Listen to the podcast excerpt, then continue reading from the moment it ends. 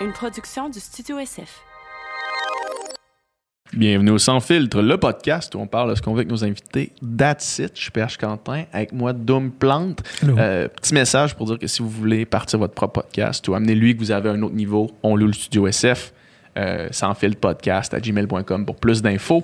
Sinon, Dom, cette semaine. Cette semaine, toujours plaisant de discuter avec notre amie, Notre amie, Léa Clermont-Dion. On avait le goût de la revoir. Elle vient d'avoir euh, un nouveau, euh, une nouvelle, un nouveau bébé, une petite fille, euh, qui est su- super cute d'ailleurs. Vous allez la voir pendant le podcast. Ouais. vous allez voir pendant le podcast. Une fille super intelligente, super éloquente, super agréable à discuter. On, avait envie aussi de parler de l'affaire Elisabeth Rioux. On a beaucoup parlé dans la dernière semaine. Euh, nous, on n'avait pas encore parlé sur le podcast, donc on, voulait l'adresser, euh, ce qu'on ce qu'on a jugé, puis surtout, en fait, d'utiliser ça comme... euh, comme opportunité, comme prétexte pour ouvrir le débat sur euh, ce qui se cache derrière cette affaire, c'est-à-dire comment qu'on comment qu'on perçoit, comment qu'on traite les personnes qui dénoncent pour la victime la, la violence conjugale, comment qu'on comment qu'on deal avec ça, puis comment qu'on a parfois sans s'en rendre compte euh, peut-être de, de la misogynie intériorisée ou Mhm. quelque chose comme ça. Euh, donc c'était un grand plaisir, une belle- super belle conversation avec Léa. Yes, fait que participez à la discussion, laissez des commentaires, thumbs up, rating sur toutes les plateformes où est-ce que vous écoutez, vous savez, le tralala. Euh, aussi, abonnez-vous à notre page Patreon euh, où est-ce que après chaque podcast, on en discute dans le encore moins de filtres. Pour seulement 3 pièces par mois, vous avez accès à tout ça. Fait que sans plus attendre, bon podcast. Bonne écoute.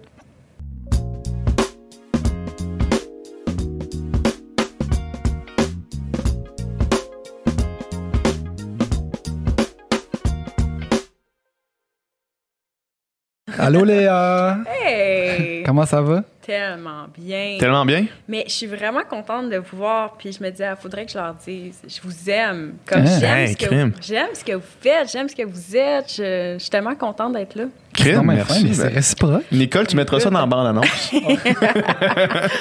Non, mais je me suis dit que des fois, je pensais des affaires, je le disais pas. Puis c'est bon de dire les choses, je pense. Ouais, t'as raison. choses. T'as raison. J'ai j'ai eu cette, euh, cette idée-là qui, qui m'a passé par la tête l'autre fois où est-ce que j'écoutais le, le nouveau, le nouveau clip de Claudia Bouvette. Puis Mm-hmm. je me suis dit, Chris, c'est hot, c'est cool, tu sais.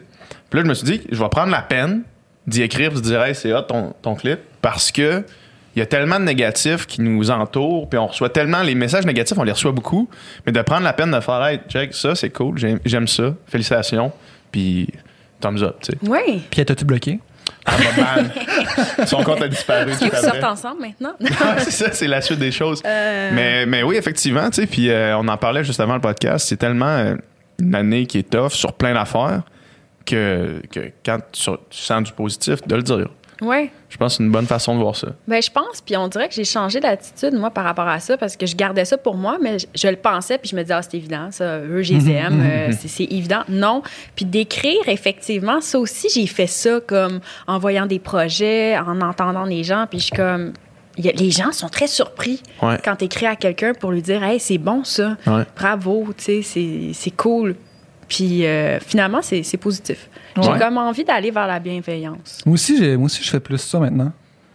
Qu'est-ce qui t'a amené à faire plus ça?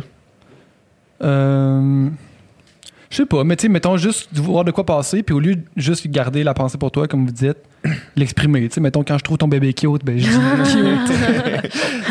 juste pour, juste pour dire Ouais. que. Lancer un peu de bon, là. Ouais, lancer un peu de positivisme. Ouais. Ben, je pense qu'on est tellement comme dans les polarisations que ça fait juste du bien, tu sais, d'humaniser tout ça, puis de, Ouais. de sortir un peu de, des chicanes. là. Je suis un peu tannée. Là. Il y a beaucoup de chicanes en 2020. Oh my God! C'est quoi? Mercure rétrograde? Il y a Ah, quelque chose. ça doit être ça, là. T'es pas la première personne qui me mentionne ça. Ça doit être ça. Mais toi, tu tiens-tu le coup, mettons, ton 2020? Ouais, vraiment. Mais ça a été difficile. Je, je le cacherai pas. C'était, c'était rough. euh, après un an de congé de maternité, là, moi, j'étais à bout. là. Puis j'aime beaucoup mon fils, mais j'étais comme, tu peux aller à la garderie, ça va être correct. T'avais le goût de sortir dehors. J'avais le goût de sortir dehors, j'avais le goût de faire euh, la fête, j'avais le goût de voir des amis. Tu sais, j'ai 29 ans, là. Ouais. J'avais le goût de vivre. Ouais. Et finalement, tu sais, comme une semaine après qu'il commence la garderie, on revenait du Portugal, mon chum puis moi, puis bang, Confinement confinement, puis il commençait la garderie. Puis là, moi, j'étais comme, je peux pas croire, je peux pas croire. Dans deux semaines, il va recommencer. J'étais à bout, j'étais plus capable. Mhm. Puis finalement, ça a été six mois plus tard. Puis euh, aussi, je suis tombée enceinte. euh, bon, c'était un petit peu une surprise. Tu sais, j- j'étais comme pas prête à tout ça, là. Ouais. Vraiment pas. Puis c'était rough de m'occuper de mon fils temps plein. Je vous dirais, c'est beaucoup d'énergie. Puis je voulais vraiment la garderie. Ouais. Mais ça m'a affecté, mais en même temps, je pense que j'ai appris la résilience cette année beaucoup. Puis d'accepter. Puis finalement, ça a terminé un peu euh, ma grossesse avec, euh, bon, avec le fait que j'ai attrapé la COVID à l'hôpital. Puis un deux Ouais. semaines en confinement toute seule avec ma fille. Que pour vrai, là, ça, c'était le summum de la marde. Ça là. devait être intense, là, ouais. Oh my God, je veux dire, c'est fou, là. C'est vraiment fou ce Ra- que j'ai Raconte-nous donc, là. tu l'as attrapé après avoir accouché ou euh, Je sais pas. Je pense que non, je l'ai appris, je l'ai attrapé avant d'accoucher parce que en fait, ce qui s'est passé, c'est que à une heure ou deux après avoir accouché, il y a quelqu'un qui est rentré dans ma chambre puis qui m'a dit euh, "Excuse, euh, t'as le Covid." Fait aïe. on te change de pièce, Fait que on tu l'avais avant d'arriver à l'hôpital. Ouais, mais tu sais, comme après que t'as accouché, là, t'es carrément Mm. euh, pas là, t'es physiquement à terre. Je veux dire, je venais d'avoir une poussée extrêmement douloureuse parce que ma fille était mal placée, puis ça j'ai jamais eu mal de ma vie comme ça. J'ai jamais forcé, j'étais épuisée. C'était pas comme mon premier accouchement où c'était plus doux, smooth et tout. Mhm. Puis ils m'ont juste comme J'étais en choc, j'étais en choc total parce que c'est comme tu veux pas être covidé là, dans un hôpital parce que j'ai peut-être contaminé des gens, j'ai contaminé peut-être les tâches, puis c'était avant la deuxième vague là, entre guillemets. Puis euh, le fait de t'amener dans une, dans une pièce enfermée avec ton bébé, qu'il y avait un ventilateur, puis mon chum, il m'a dit que c'était à 63 décibels, je sais pas ce que ça veut dire, mais c'est ultra Ouais. fort, Ah ouais, là, ok. ultra agressant, là, comme c'était à rendre fou. Là. Mon chum est parti à un moment donné, il était plus capable. Hmm. De toute façon, il fallait qu'il quitte pour s'occuper de mon fils. Mais être enfermé après avoir accouché. Deux avec un- semaines, ouais. euh, ouais. Ben, deux, deux jours dans le- à l'hôpital comme tel. après Puis après, mais là, t'as peur de contaminer tout le monde. T'as peur Mhm. de contaminer ton fils. Tu peux pas prendre, je pouvais pas prendre mon fils de 18 mois. Je pouvais pas donner un câlin à mon chum parce Ouais. qu'il était pas contaminé. Pas donner un bec, un câlin à son chum après avoir accouché pendant deux semaines. C'est tough, tu sais. C'est sûr. Puis euh, c'est c'est l'une des plus grandes épreuves de ma vie. aïe, aïe, Je, aïe. je le dirais vraiment simplement. Puis c'est pas pour faire pitié, c'était difficile. Ouais. Un accouchement, c'est tough? De base, De un base. accouchement qui va bien, c'est tough. Ah, c'est exactement. fait que, tu sais, on s'entend que moi, accoucher, là, c'est pas mon plaisir. Mais j'avais Ouais. demandé l'épidurale, ça m'a fait du bien. Non, mais là, tu sais. L'acte d'accoucher, Ouais, c'est vraiment la chose qui te motive. Là. Après ça, avoir des enfants, c'est moins hot. tu sais, la grossesse, c'est moins hot. Ouais, non, mais anyway, mais c'est ça. Fait que, puis je suis pas quelqu'un de stressé. Puis tu sais, moi, j'étais comme, ah, je vais accoucher, ça va être le fun, blablabla. Puis finalement, là, c'était comme une grosse tape au visage. Puis c'est comme, résilience, Mm. allez, tu es capable. Mais j'étais, tu sais, j'ai demandé des Valium. Je Ouais. le dis honnêtement parce Mhm. que c'était fou, raide. Mhm. Puis après ça, ben finalement, ça s'est calmé. Puis euh, Ouais. tout a, a repris son cours. Puis là, je, Mais en même temps, tout a repris son cours Ouais. étrangement en crise. là. Ouais. C'était pas comme après ces Ah deux oui, semaines-là, c'est genre, hey, on, enfin, tu sais, euh, Ouais. libéré là, tu sais, de toute. euh, Au, au moins, avoir un bébé naissant, t'es déjà un peu confiné à la Oui, base. exactement. Puis, tu sais, là, après, c'est les nuits blanches. Puis, c'est là Ouais. tu rentres dans, dans Mm. un autre euh, sprint. Puis, il y a eu le confinement. Puis là, les parents pouvaient pas, mes parents pouvaient pas venir le voir. Personne ne pouvait venir me voir. C'était très Mm-hmm. étrange. Tout ça est étrange. Mais je suis ici aujourd'hui. Mais on te J'ai pris remercie. une douche. Je me suis entraînée ce matin. Donc, tout va bien. OK. Crème. Bon, Est-ce que. euh, euh, Est-ce que tu sens que tu as besoin euh, d'un break, même si on est en break depuis si longtemps? Mettons, euh, si, si le monde est- roulait comme il roulait avant, est-ce que tu partirais en voyage, en vacances avec ta. Ah, famille? non. That's it, non? Pas de voyage pour moi, pour un bout, honnêtement, parce que le décalage horaire avec des, des petits Ouais. bébés, c'est rough. Quoi que je regardais, tu sais, comme un le show de Magali Lépine Blondeau en Sicile, puis j'étais comme, waouh, Hmm. j'ai goût, mon chum est italien, j'aimerais bien y aller, mais non, par contre, je continue à travailler. Moi, ça me fait du bien travailler, ça me fait vraiment du bien, Mhm. créer, faire des projets. J'ai été super créative malgré tout. Ah ouais? Ouais, malgré tout. J'ai comme développé deux projets de films, j'étais comme dedans, là. Je Ah sais ouais? pas pourquoi. C'est bizarre. Moi, ma, ma créativité est gone complètement. Depuis le, le confinement, là, je, Hmm. je suis plus capable de, de- de- de rien créer, mettons. Là. Mais tu fais beaucoup, je trouve, quand même, en intervenant comme ça avec ton podcast. Ouais, mais tu- je- c'est pas nécessairement de la, de la création à proprement parler, là, mettons, ce qu'on fait au podcast, là, c'est... Ben, On I crée- guess I guess on que crée un oui, podcast. là. I guess que oui, sauf que, mettons, euh, plus concrètement, là, de la création, mettons, m'asseoir devant mon ordi pour travailler sur mon mémoire de maîtrise, là, c'est quelque chose de plus artistique. Fini, là. Je suis pas capable de faire ça. C'est tough, c'est tough. Toi, ta créativité? Ah, moi, ma créativité, elle va bien ce temps-ci. Ouais, ouais. Ouais? Moi, j'ai comme pogné un beat euh, où est-ce que, mettons, une moitié de la semaine, je suis dans un mindset, on fait des podcasts, puis on travaille sur le, le studio, puis tout ça. Mhm. Puis l'autre moitié de la semaine, euh, je travaille sur de la musique. Puis ce temps-ci, il y a comme plein de projets super le fun Ouais. qui m'arrivent, puis euh, c'est super cool. Dans le fond, moi, le confinement, ça m'a comme euh, forcé d'arrêter de faire ce que ça me tentait déjà plus de faire, dans le fond. OK. Mm. Fait que là, j'ai plus de temps pour, pour euh, me mettre dans des projets vraiment créatifs, puis vraiment le fun. Puis je travaille avec plein de nouveaux mondes euh, que, que j'estime vraiment beaucoup.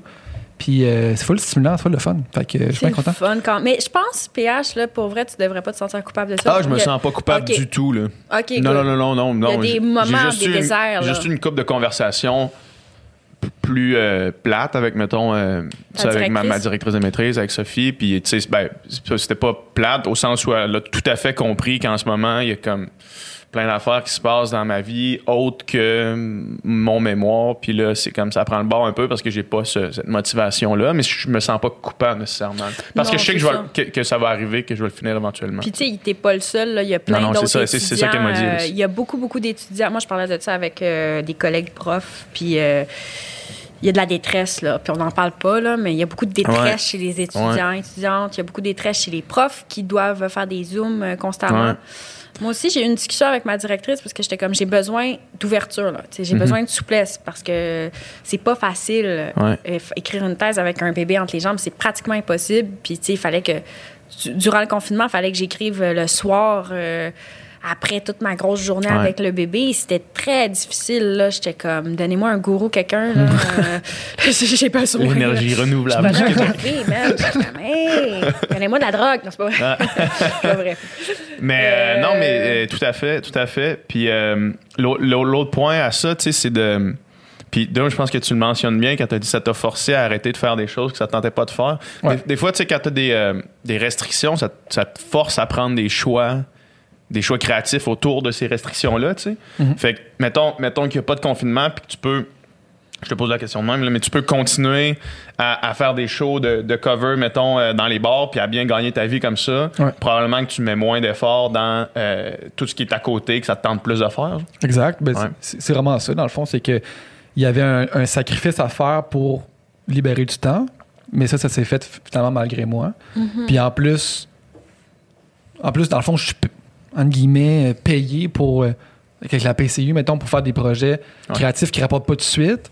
Puis je peux me permettre d'arrêter, tu sais, temporairement, en tout cas, cette Mm. autre euh, facette-là. Fait, c'est relativement cool, mais tu sais, c'est c'est tough puis c'est de la remise en question pareil Ouais. de genre le monde va-tu redevenir normal un jour tu sais, Ouais. ou genre ça sera jamais comme avant tu sais.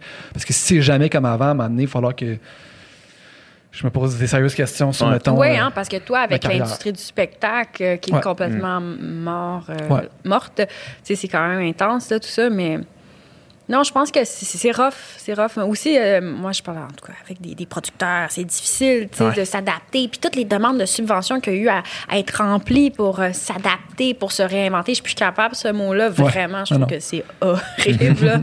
Mais tu sais, c'est- c'est beaucoup d'énergie. En même temps, je sais pas. Je, moi, tout, tout ce qui est superflu, ça a pris le bord. Puis tout ce qui. Je ne veux plus faire de projets qui ne me tentent pas. Ouais. Je ne Ouais. veux plus voir des gens qui me font chier. Euh, je veux juste être bien. Puis ça, moi, le confinement m'a m'a un peu aidé à prioriser les choses. Peut-être aussi, c'est d'avoir, euh, bon, deux enfants comme tel. T'as plus de temps pour euh, du niaisage. Ça remet en perspective bien des affaires. Ouais, comme quand je dis oui, il faut que ça soit un vrai oui. Sinon, Puis je pense qu'on vieillit aussi. Ouais, Ouais, il y a de ça aussi, je je pense. pense qu'on vit. Ouais, ouais. tu sais, On a quand même quoi, 29 Ouais. T'as- T'as 29 Ouais. Ouais. T'as 29 aussi? Avoir 20 euh, j'ai 29 T'as 29. J'ai Bonne 29. fête. non? Ben, effectivement, ça vient aussi avec, avec l'âge. Pour vrai, les, les, les concessions que euh, je suis prêt à faire maintenant sont vraiment, vraiment euh, moins euh, dommageables à ma santé mentale, Exact. mettons. Là. Ah, wow. ouais. Ouais. C'est bien dit. Comment? Comment euh, parce qu'avant, tu étais comme dans la compétition de sport? ou? Ben, pas nécessairement, mais c'est que, tu sais, des fois, euh, euh, des fois, tu vas à une soirée, mettons, ben, ça, c'est pré-COVID, là, mais tu sais, des fois, tu mais de l'énergie, mettons, dans une relation d'amitié qui te rapporte pas autant de bonheur que d'énergie que tu mets, mettons. Puis, des fois, tu vas faire une activité qui, au final, ça te tentait pas nécessairement d'y aller, ça te tentait pas nécessairement d'être là. Puis, quand tu réalises ça, tu te dis, crime, peut-être que je perdais beaucoup de d'espace mental avec ces choses-là qui, pour moi, m'amenaient pas autant de positif que quelque chose d'autre aurait pu en amener, mettons. Puis cette, cette relation-là entre les. Entre la, la, pas, la, pas la valeur d'un moment, mais entre la, euh, la- le positif que tu retires d'une expérience versus euh, l'énergie que tu y mets, c'est comme un, un calcul maintenant que je prends beaucoup plus en compte quand j'accepte des choses ou quand, je, quand je, je vais de l'avant pour voir des gens, tu sais Ouais.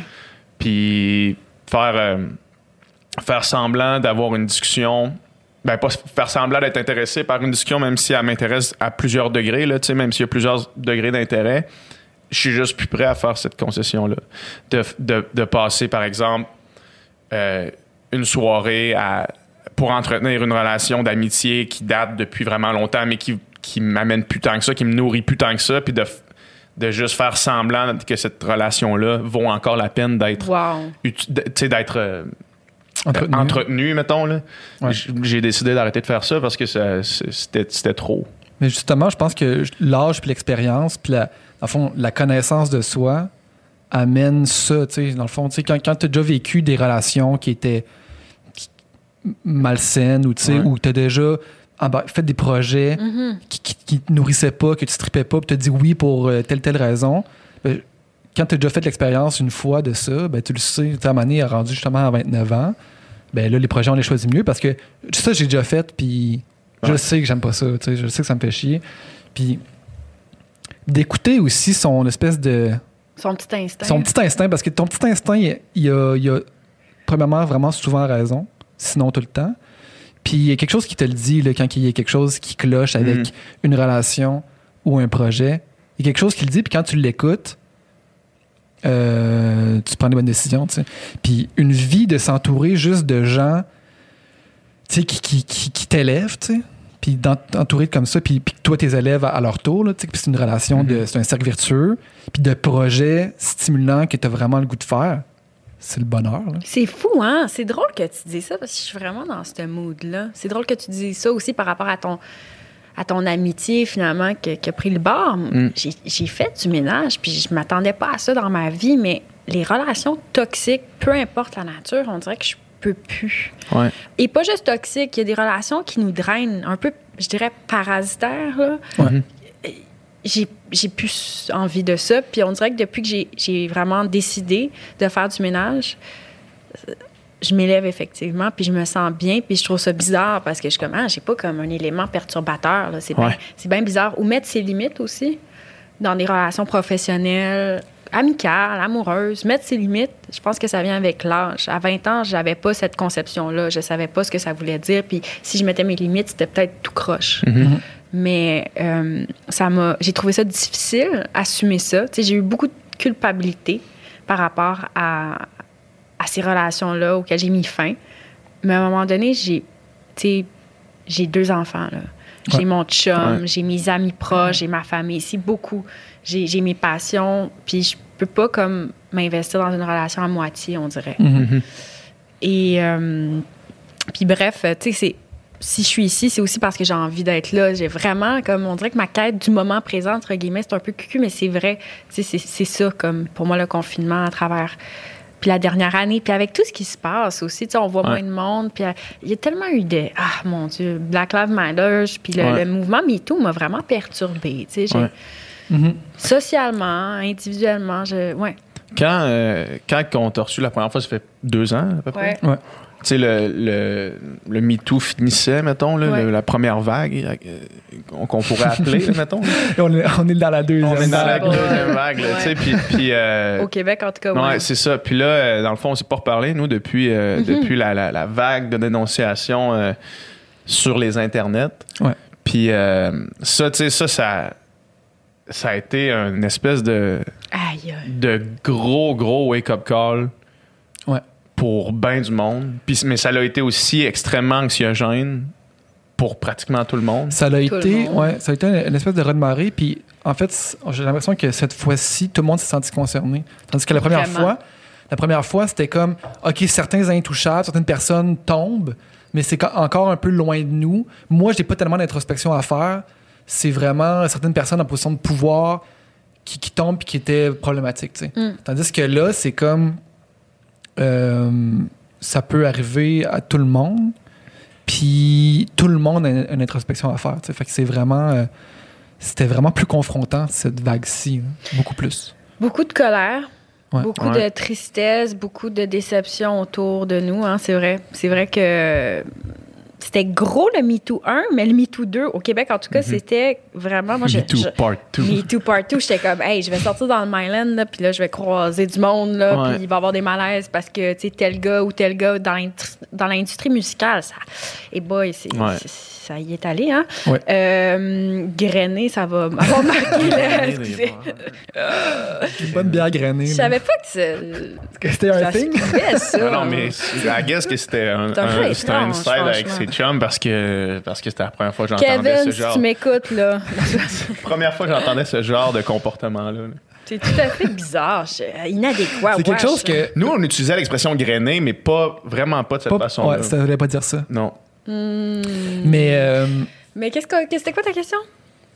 J'imagine Ah, que. ben, Non, je sais mais pas. on a, on a pas sur y le a de MeToo 2. question. euh, non, mais oui, donc on se sentait confrontés, effectivement. Puis j'ai eu des discussions avec des amis. Des... Moi, j'ai- je connais du monde là, qui ont été ciblés par, euh, par le mouvement. Ben, J'imagine que tout le monde connaît du monde qui a Ouais. été ciblé.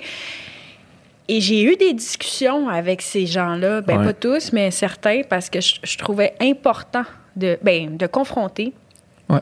d'y aller, tu sais, de pourquoi, de comprendre comment. Mhm. Puis je pense que dans une, dans une volonté de, de changement réel, puis je pense qu'il y a vraiment des discussions qui ont eu lieu, qui n'auraient jamais eu lieu sur la fait. masculinité toxique, sur les violences et tout. Puis il y a, il y a des gens qui, je pense, sont dans des processus de, de re-questionnement profond, thérapeutique. Je dis pas que, je veux dire, ça, que c'est vrai, je dis pas que ça marche, je dis pas que... Mais je pense qu'il y en a aussi que, oui, ça va faire du bien. Là, Ouais. comme, quand tu as 18 ans, ben, je m'excuse, tu es un adolescent quasiment, puis... euh, je- moi, je crois à l'éducation beaucoup. Je crois qu'il faut écouter les victimes. Il faut, pour s'éduquer, pour sensibiliser, mais il faut aussi, à un moment donné, en parler, sais, ouvertement. Puis sans nécessairement comme. Je sais pas comment. euh, bon, les mots ici sont, sont difficiles à utiliser Ouais. adéquat- de façon adéquate, là, mais tu sais, je veux pas condamner nécessairement. Je veux prendre par la main des ados, tu sais, puis essayer de travailler tous ensemble là, avant que ça soit trop tard, puis qu'on soit avec un cas comme Gilbert Rozon, euh, pour ne pas le nommer, ou, ou d'autres vieux vicieux qui visiblement n'ont rien compris. Tu sais, Ouais. je pense qu'on peut évoluer, puis euh, ça passe beaucoup par le Le- dialogue, je crois, puis Ouais. l'humanisation de tout ça, tu sais. Il y, a, il y a certains cas, comme tu dis, mettons quelqu'un comme Gilbert Rozon, j'ai l'impression que c'est quelqu'un qui apprendra jamais. Je pense qu'il je pense qu'il va être incapable de d'apprendre, de changer. Puis tu sais, ce gars-là a déjà été en cours là, way back, là, puis euh, il a continué là, dans le sens que il y a des gens qui sont irrécupérables, mais je pense que la grande majorité des gens sont récupérables. Mhm. Puis qu'il y, a- il y a une réhabilitation possible s'il y a un travail sur soi qui est fait. Je pense que tout le monde s'entend. Je pense que la majorité des gens s'entendent que le mouvement, dans la manière qui s'est déroulé, il y a certaines dérives possibles. C'est pas optimal, mettons. C'est normal. C'est pas optimal, sauf que c'est complètement comprenable et nécessaire. Puis le fait que ça soit aussi gros, c'est vraiment euh, la preuve qu'il y a un problème vraiment profond euh, de société omniprésent. Puis ça, ça fait juste. Ça fallait que ça explose parce que là, c'était plus capable de rester euh, confiné. Là, là. Ouais. ça, ça a explosé sur les réseaux sociaux parce que c'était la seule place, la seule manière qu'on pouvait s'exprimer. Il y a beaucoup de souffrance, en fait. Euh, ce- Je, je réalise ça, tu sais, c'est...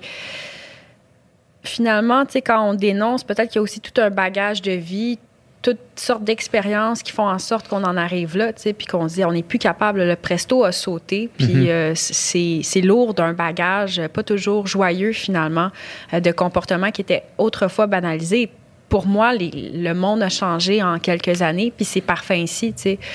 Il y a pas longtemps, dans, dans un gala de la disque, je vais te dire, c'était rock'n'roll, là, Ouais. tu sais, puis c'est plus le cas, là. C'est plus le cas. Il y a des actes qui se sont déroulés dans le passé qui méritaient d'être nommés, puis c'est pas tout qui a été nommé non plus, mais on se rend compte que, Colin, on avait vraiment un problème dans nos comportements, puis...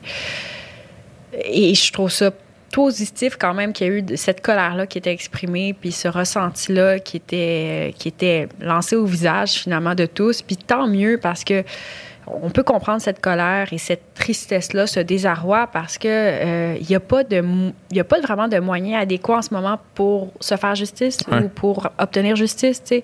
Le système de justice n'est pas adéquat en ce moment. Malheureusement, c'est, on a beau le, les procureurs se défendent bien de ça. Le DPCP dit bien que ah non non ça fonctionne, mais euh, attention il y, a- il y a des gros problèmes systémiques qui qui sont réels. Puis je veux dire, si tu es une victime d'un graineux euh, en Gaspésie, tu pas nécessairement le goût d'aller voir un expliquer non, non. ça. Là, c'est pas nécessairement ça la solution face aux graineux de ce monde.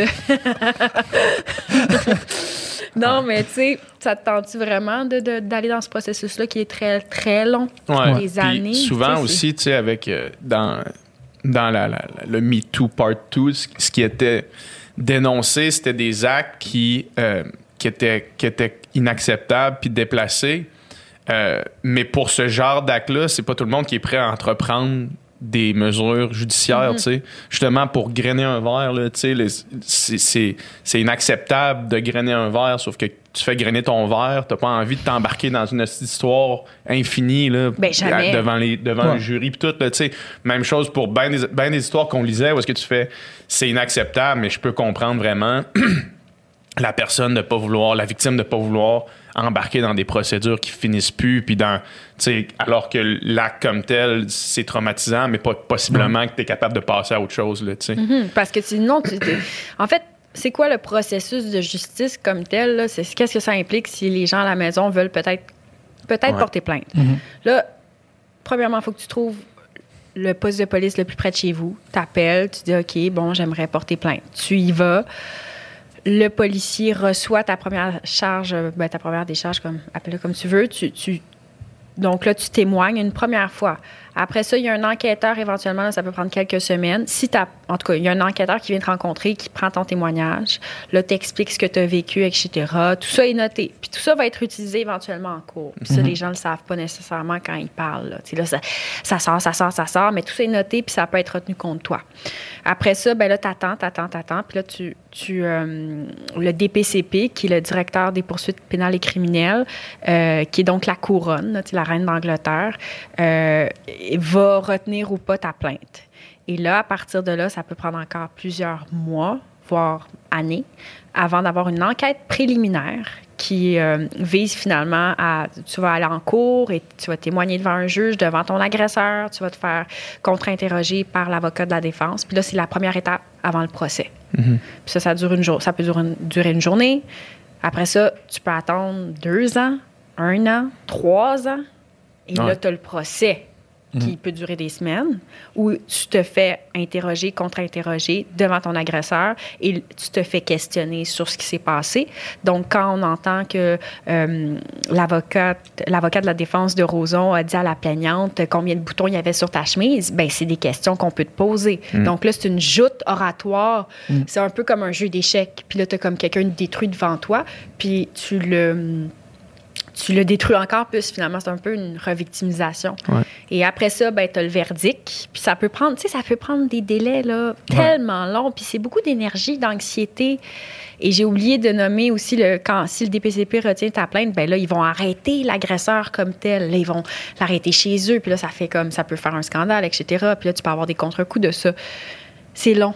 Tu sais, je veux pas décourager les gens, mais c'est c'est c'est Ben, en fait, long. en fait, ce que tu expliques là, c'est clairement probablement clairement la raison principale pourquoi des mesures comme des dénonciations publiques sur des réseaux sociaux euh, sont, sont arrivées là, tu sais. Oui. Parce que tu sais tout ce que tu décris là qui peut prendre jusqu'à trois ans, euh, si tu te fais grainer ton verre, ça se peut que tu vraiment pas envie de faire ça. Là, Ouais. Non, c'est ça. Puis, tu sais, il y a- il y, a différents euh, niveaux. Là. Je pense que, tu sais, dans, dans, dans plein de cas, ça peut valoir la peine, peut-être, de, de porter plainte, là, dépendamment de, de, de l'acte. Sauf que c'est une grosse partie de ta vie. Tu sais, quand tu as 18 Ouais. ans, trois ans de ta vie dédiés à ça, tu sais, même s'il y a des temps d'attente là-dedans, je veux dire, Ça reste là tout le temps. c'est là, tu sais. C'est là, puis c'est trois ans de ta vie que tu dédies à ça, puis que tu vis pas pleinement, là, tu sais. Puis je pense qu'à 18 ans, 20 ans, euh, 25, peu importe l'âge, en fait, tu as envie de vivre pleinement, là. Oui, puis tu te fais pas stigmatiser, mais par le système comme tel, quand le procureur, il y a aussi des étapes là, que j'ai pas mentionnées, mais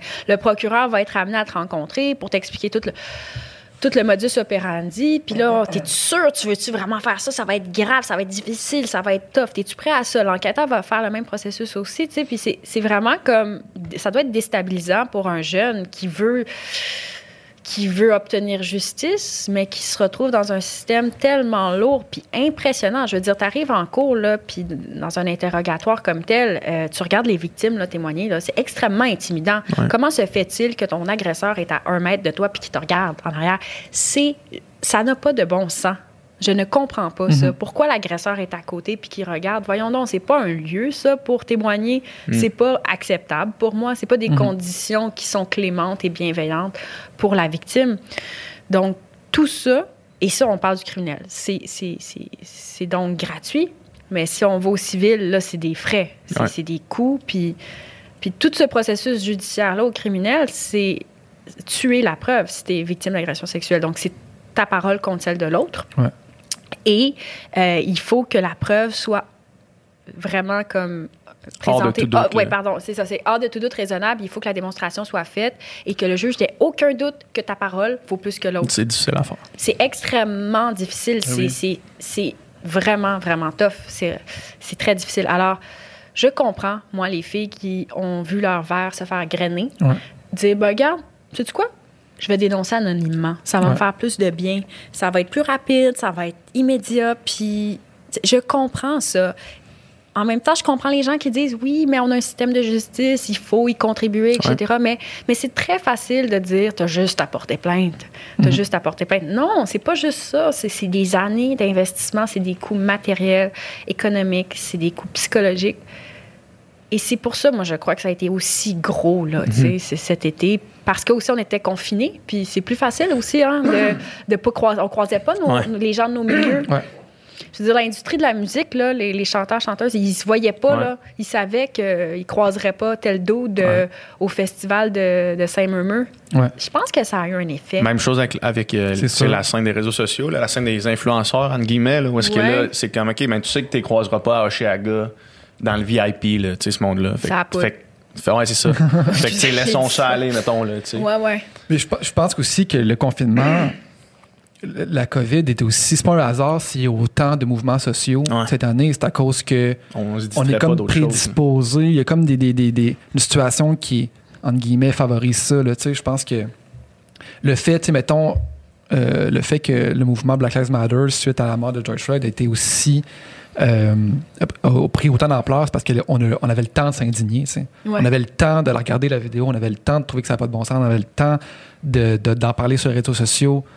Puis, euh, puis c'est ça, puis je pense que c'est vrai pour le, le mouvement de dénonciation, je pense que c'est vrai pour, pour plusieurs choses. C'est pas un hasard si, euh, si tout ça arrive en même temps, Ouais. puis que 2020 nous paraît aussi horrible. En fait, des, des choses horribles, il y en a, ça en est tout le temps déroulé. C'est juste que là, on, on, on- on le, on le voit plus. Et on, le, le filme. on le nomme plus, on le Ouais, filme c'est ça aussi. on le filme, on en parle, on, on a des débats de société autour de ça. Tu sais, OD est rendu un débat de société, dans le sens Ça que, pas de bon sens. dans le sens que tout est, tu sais, on, On n'a on, rien à faire. on est, on est dans ce mode-là, mais en même temps, c'est difficile, ça fait mal, mais c'est nécessaire. Puis- Je sais pas pourquoi c'est c'est là que ça se passe vraiment, mais pense que c'est vraiment effectivement un concours de circonstances historiques finalement. Mais, Ouais. mais ce qui se passe aux États-Unis avec Trump, tu sais, ben là, on est, on Aussi, est ça débarrassé, mais quel, mais dans quel monde vivons-nous? C'est c'est sûr que ça a été un des facteurs qui a créé tous, toutes ces, ces révoltes sociales-là parce que, euh, tu sais, le Black Lives Matter, là, c'est- c'est toute, la, toute la, la communauté noire aux États-Unis qui, qui- ben pas toute, mais une grande majorité de la communauté noire qui, qui, qui, trouvait, qui voulait trouver une façon de changer le paradigme parce que, parce que ça s'enlignait pas bien, là. Ouais. Tu sais, c'est comme quatre autres années de Trump, puis Ouais, c'est ah ouais, ben oui, ben oui. la, c'est la fin de- des États-Unis, comment on le connaît. Mm-hmm. Tu sais, déjà, c'était, on en a parlé beaucoup, là, tu sais, mais déjà, c'était, on s'enlignait vers, vers la, la pire chose. Puis lui, c'est qu'il il divise encore plus. Puis je pense qu'à amener, là, ça a été du monde qui a fait, OK, non, là, faut, faut qu'il y ait quelque chose qui change. Ouais. Faut qu'il y ait quelque chose qui change. Puis, puis tu vois une vidéo de régner. 8 minutes d'un gars qui se fait tuer en live, puis tu fais, OK, non, ça, ça, ça, ça, ça va être un catalyseur de de momentum. Puis comme de fait, c'est c'est ça, c'est ça qui s'est passé. Là. Tu sais, Le, le faire sortir le vote, faire, tu sais, c'est- tout le monde est, est allé voter. Puis c'est ça qui a fait que là, on, on va enfin être libéré. Mais Je dis on, puis on- j'habite même pas là. Ouais, mais ça a un effet, Ouais. puis je pense que justement, l'espèce, le, le Trumpisme, l'espèce de. Mm-hmm. Ça, a- ça avait un effet. le Trumpiste. Non, mais ça, T'es ça- influencé par Frédéric Gagnon, la chaire à Raoul Durand. Trumpiste. Vous l'avez reçu, hein? Ouais, on l'a reçu, il est exceptionnel. Oui, il est euh, exceptionnel, ce gars. ouais, Vraiment. Euh, Raphaël Jacob aussi, d'ailleurs. Je l'aime. tu l'aimes pas? Non, mais Là, c'est mais trip sur Raphaël Jacob. On a écouté les élections ensemble. Là, chaque fois que tu parlais, c'est oh, Raph. Rafou, Ah, je euh, Raph, ah, mais c'est drôle, il y a comme des gens qui l'adorent, puis d'autres qui Ben sont oui. comme, il a l'air d'un vendeur de chats. Non, mais c'est vrai. Mais c'est, c'est- moi, C'est je, tu travailler, mettons, dans un. Mercedes, là, puis vendre, vendre je- je- moi, j'apprécie ce qu'il a à dire. Mon chum était comme, il est-tu pour Trump, lui? J'ai dit non, non, il est pas pour Trump, pas en tout. Mais euh, non, c'est un bon analyste, je suis d'accord. Mais Frédéric Gagnon, c'est que moi, j'étais étudiante à l'UQAM, puis Ouais. je l'écoutais parler, j'étais subjuguée Ouais, par vraiment, son éloquence et je le trouvais vraiment pertinent, comme vraiment. Puis il est plus. Euh, Il est moins dans la sensation. euh, il, ouais, il est moins sens- sensationnaliste. Il est plus, in- prof, plus hein. impartial. Ouais, sûrement. On a reçu tellement de messages après qu'il soit venu Ah de ouais. personnes qui disaient c'était mon prof, puis euh, j'ai capoté. Ouais. Mais tout ça pour dire que, tu sais, mettons, tu sais, les- tant qu'à moi, mettons les, les mots de, nos- de notre société en ce moment, tu sais, la désinformation, c'est un des grands mots de notre société, tu sais. Puis, le- tu sais, le, le- puis ce qui amène au conspirationnisme, puis tout ça. Puis, euh, la, polar- la polarisation, le fait qu'on qu'on est capable de, de- se parler, de, de- dialoguer quand on est dans des camps différents. Puis, tu sais, t'as la personne la plus puissante au monde, finalement, qui, qui, au lieu d'essayer de combattre ça, euh, jette de l'huile sur le feu, puis, tu sais, est, un acteur de désinformation, puis de polarisation, tu sais. Fait tu sais, on dirait que au lendemain de l'élection de Biden, c'était vraiment juste un feeling, parce qu'en réalité, les- ces choses-là ne changent pas du jour au lendemain, mais le lendemain de l'élection de Biden, c'était comme, on dirait que le, tu sais, que comme le climat est plus, est moins tendu du Déjà. jour, du jour au lendemain. En tout cas, moi, c'est, je- moi, je me sentais de même. Je disais, on dirait qu'on était quatre ans fâchés noirs, tu sais, tout le monde fâché tout le temps pour tout, là- Stressé. stressé puis fâché. Puis là, j'ai l'impression que, ah, OK, au lieu Ouais. d'être quatre ans à être encore aussi fâché puis tendu, on va pouvoir respirer un peu plus puis se parler un peu plus. Puis juste parce que c'est influent, le président des Mais, États-Unis. la- le- mais oui, puis le développement de la pensée complotiste est extrême Ouais. et, et tout à fait surréaliste. Je veux dire, le QAnon, là, Ouais. quand ça a commencé, moi, j'étais comme... Mais c'est d'une, c'est d'une nullité, c'est nul. C'est Ouais. comment Mm. est-ce qu'on peut tomber dans une telle idéologie? Comment est-ce qu'on peut concevoir réellement là, que, euh, que, que, que que Obama pourrait être potentiellement leader d'un groupe pédophile sato, euh, sataniste. Je ne conçois pas ça. C'est de l'irrationalité. Puis Ouais. évidemment, Trump a, a pas euh, les a encouragés quelque, en quelque Ouais. sorte, là, finalement. Mais tu sais, comment est-ce que cette pensée-là de l'extrême, qui est finalement euh, littéralement, ben, je dirais de l'hérésie, là, comment est-ce que ça s- pu se développer? Puis je crois, puis je veux pas tomber dans le déterminisme là, technologique. Je pense pas que, mettons, les réseaux sociaux créent la haine. Je pense que c'est un outil pour promouvoir la haine. Mhm. Par contre, j'ai l'impression aussi que les réseaux sociaux ont pu contribuer largement, puis c'est peut-être une évidence et un lieu commun de le dire, mais à ces pensées-là. Je veux dire, à un moment donné, des Alexis Cossette-Trudel euh, qui, qui, qui sont tout d'un coup très populaires, ben, je m'excuse, mais les réseaux sociaux ont vraiment eu leur rôle à jouer là-dedans, dans, dans cette... euh, dans cette absence de, de sanction de la parole, je dirais, parce qu'à un moment donné, il faut encadrer, là, il faut encadrer. Ouais. Euh, la liberté d'expression, oui, mais ça, peut être dangereux. Mais au-delà de ça, comment, comment se fait-il qu'un individu peut adhérer à une telle idéologie limite sectaire, tu sais, qui, Ouais, qui est fanatique tu- pratiquement. tu- là? tu le dis bien, tu sais, quand tu dis sectaire, c'est que, mettons, si, si on, si on retourne à, à- à l'origine des religions, où est-ce que tu cherches des réponses à des questions que tu as, mais, mais que les réponses n'existent pas, fait que tu te les crées, tu sais. Mm-hmm. Puis là, c'est beaucoup de monde qui sont, en, en temps de confinement, qui sont euh, sensibles à, à plein de niveaux, là, que ce soit au niveau psychologique, au niveau monétaire, des gens qui Ouais. comprennent pas pourquoi leur business ferme, pour qu'ils comprennent pas pourquoi ils ont plus d'argent pour payer pour leur famille, qui comprennent pas, qui voient justement leurs enfants euh, être pris dans cette histoire-là, puis qui, qui commencent à, à se dire, OK, mais moi, je- j'ai besoin d'une certitude. Parce que si j'ai pas de certitude, c'est absurde, là, tu sais. Fait que quand il y a quelqu'un qui propose une certitude comme celle-là, qui est somme toute réconfortante parce que le problème est créé par l'homme et pas un, un problème euh, qui, qui- qui est incontrôlable, mettons. Là. Comme, tu sais, la COVID, si, si euh, t'adhères au fait que la COVID a été créée, mettons, par avec des idées derrière de vouloir euh, euh, propager ça partout dans le monde pour que la Chine devienne, par exemple, le- le- le- le- la domination mondiale, là, tu sais. Ben, si t'adhères à ça, au moins, c'est concret, puis ça peut te réconforter parce que tu sais c'est quoi la source du problème, puis de tous tes maux dans ta vie, tu. Mm. Les solutions, ben, c'est aussi la base du populisme. Je veux dire, tu as des solutions simples à des grands enjeux. Ouais. À un certain moment donné, quand tu regardes un enjeu qui est trop complexe, ben, c'est très rassurant pour euh, le cerveau humain et pour l'humain de, de trouver des, des petites solutions simples pour expliquer les grands mots, parce que sinon, on, on- on sombre dans une grande dépression, dans une grande tristesse, dans un désarroi total. Puis je pense qu'il y a peut-être, je trouve ça intéressant ce que tu dis, même si moi je suis pas spécialiste du tout de ça, vous devriez interviewer Martin Geoffroy euh, sur les questions de la radicalisation, là, qui est très pertinent, puis qui s'est intéressé d'ailleurs aux sectes à la base. Puis il voyait justement ces mécanismes-là psychologiques, les faiblesses, les vulnérabilités Ouais. psychologiques des gens qui allaient vers des pensées extrêmes. Euh, Gérard Bronner aussi s'intéresse à cette question-là. La pensée de l'extrême, c'est un livre à lire vraiment intéressant. Puis il, il voit un peu les parallèles euh, psychologiques de cette vulnérabilité-là dont tu parles. Euh, qu'un Alexis Cossette-Trudel, d'ailleurs, est un bon candidat à ça. tu sais, euh, enfant de la Révolution d'octobre, euh, quelque part, tu sais, de, de felkistes euh, qui avaient des absolus, finalement. tu sais, C'était des radicaux là, qui avaient de la pensée absolue, faisait partie de leur vie. Ben, on dirait que ça m'étonne pas vraiment non plus qu'il aille vers un autre extrême. Puis il y a aussi un besoin de romantisation là, des choses. Là. Dans les, je trouve qu'en 2012, en tout cas, moi, j'ai côtoyé des gens que je trouvais que des fois, leur pensée extrémiste allait vers ça, cette, cette grand idéal de société. Puis on avait besoin de révolutionner le monde, puis de penser au grand récit. C'est inspirant, ça, tu sais.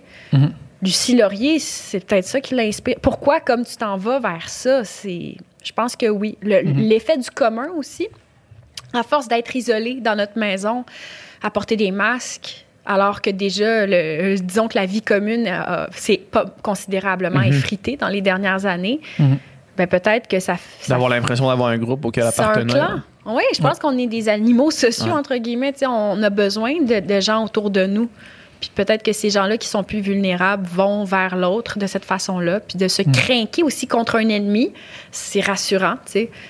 Exact. C'est- rassurant, c'est même grisant Ouais. à un certain moment, tu sais, d'avoir un ennemi politiquement.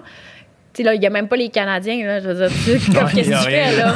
Qui t'as qui? C'est qui on charge? qui, là? pas C'est qui détester les taille? Bruins de Ouais, Boston. c'est ça. T'as qui, sincèrement? Ouais. Non, mais pour vrai, tu Où sais, est-ce comme... que je peux mettre toute ma haine? Non.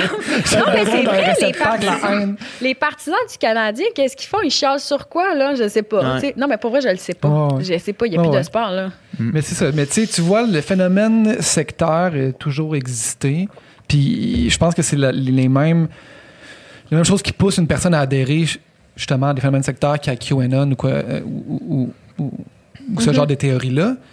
Sauf que justement, ce que les réseaux sociaux permettent, c'est la portée que ça peut avoir. là. Je veux dire, euh, euh, Raël, euh, il y a un certain nombre de, de gens qui Imagine si Raël était sur Twitter. Oh été my sur. Twitter, puis là, Ouais. il tweetait des, des, des shit, puis là, il, il se faisait sharer comme, comme Ouais. Donald Trump se fait sharer. Là. Sauf que là, c'est ça, c'est qu'il n'y a Ah, plus de limite au nombre de personnes qui peuvent être infectées. Finalement, dans le fond, c'est comme. Ça C'est se un répand- virus. C'est un virus. Ça se un répand comme un virus. virus. tu sais. C'est c'est comme la COVID, mais ça infecte euh, ton esprit. tu sais. Puis je pense aussi qu'il faut se pencher pour trouver le vaccin à ce virus. Wow! très bon. Très fort. Très Très, bon. très, fort. Là. Très bon! Mettre ça, Nicole, mettre cette section-là. Nicole, fais un gif animé. Tu parlais de, euh, tu parlais de, la, de la liberté d'expression, Ouais. pas à tout prix euh, Ouais. tantôt. Puis ça pourrait nous amener à parler de ce qui s'est passé cette semaine avec, euh, avec l'affaire Elisabeth Rioux. là. Beau lien. Beau lien quand même, hein? beau Note segway. ça. Bravo! Il faut se féliciter, faut Hey, se on dire. est- on est-tu bons, nous autres? pendant, pendant deux heures. là. Mais, euh, mais ouais, en fait, c'est ça.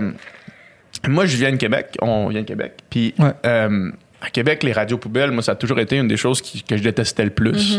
Sais, C'est probablement la chose que je déteste de Québec. Québec, c'est comme ma ville préférée, sauf ça. Ce climat-là me dégueule.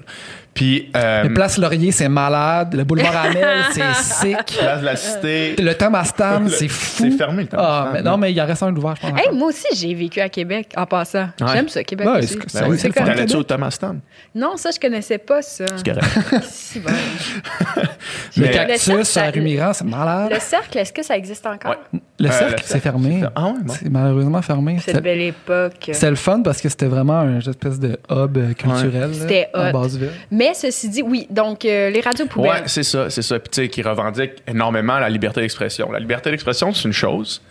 Euh, mais après ça, quand tu prends l'exemple de ce qui s'est passé à, à Cube Radio Ouais. avec l'affaire d'Elisabeth Rioux, euh, tu peux pas juste tout dire sous prétexte que c'est la liberté d'expression. C'est pas parce que tu as un micro que t'es pas que tu, que tu peux tout dire.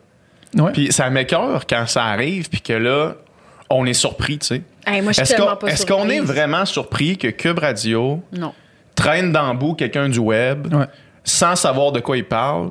Puis là, tout le monde fait comme, oh my god, euh, Geneviève Peterson, elle a dit ça. Puis est-ce que vous êtes vraiment surpris?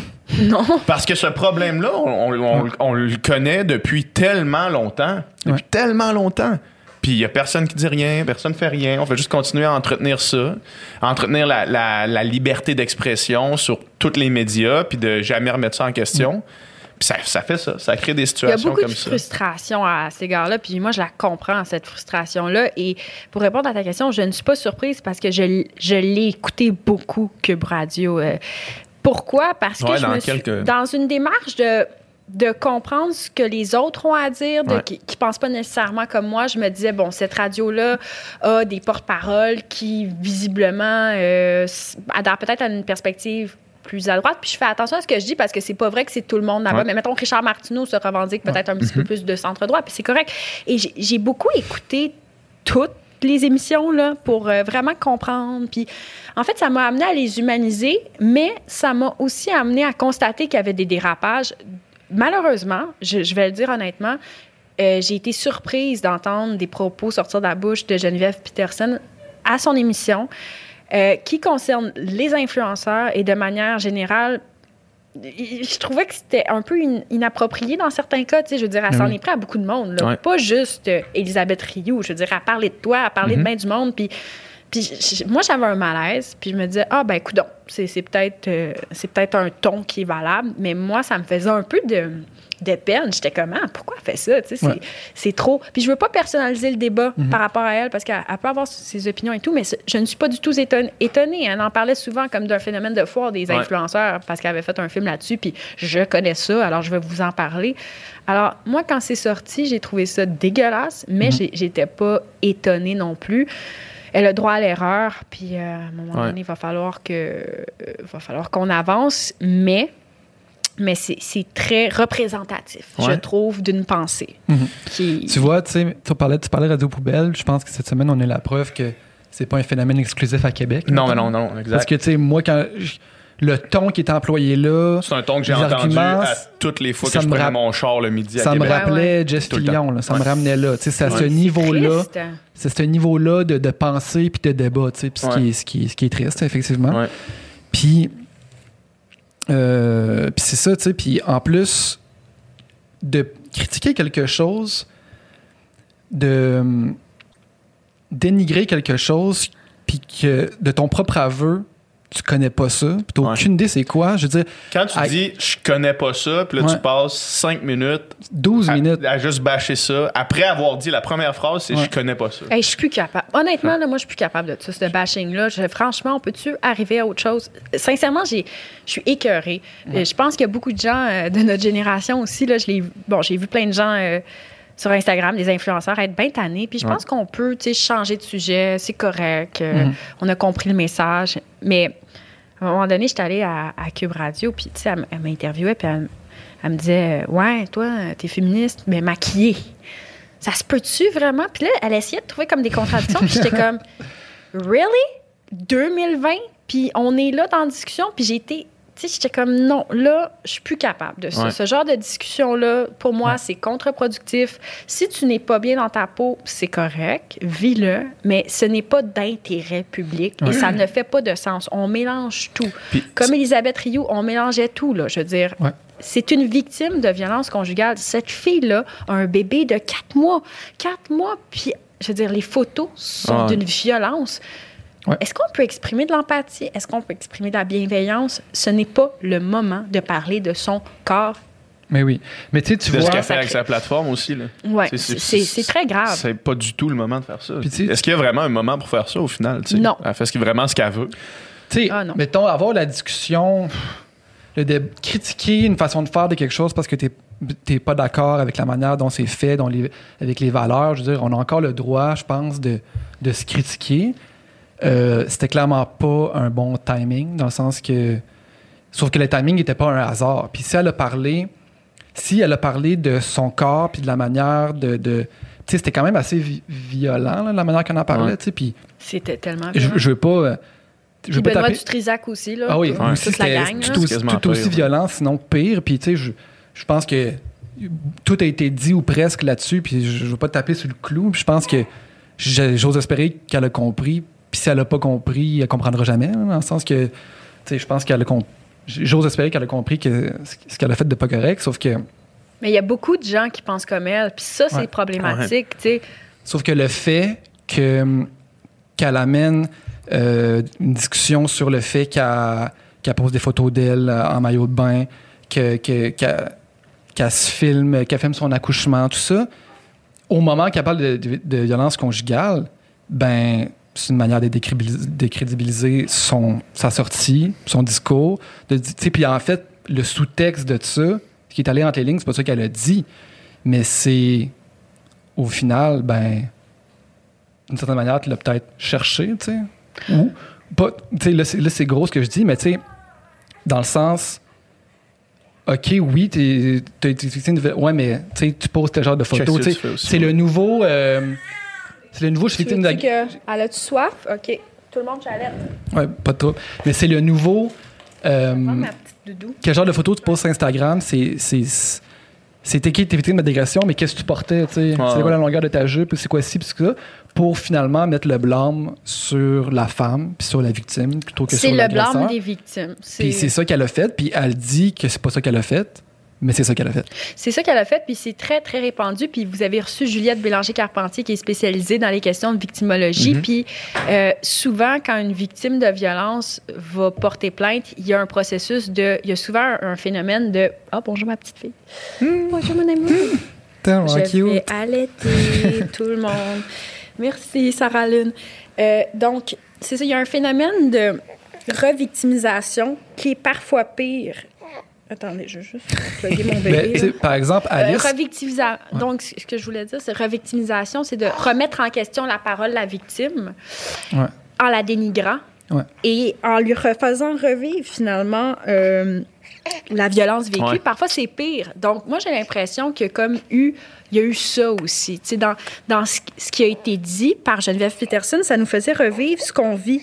Quand, comme victime, on porte plainte, puis quand, comme victime, on ose parler, il y a une culpabilisation de la victime. Tu l'as cherché. Comme quand le recteur de l'Université Laval avait dit aux victimes d'agressions sexuelles, il y avait juste à barrer leur porte. Ouais. C'est comme, non.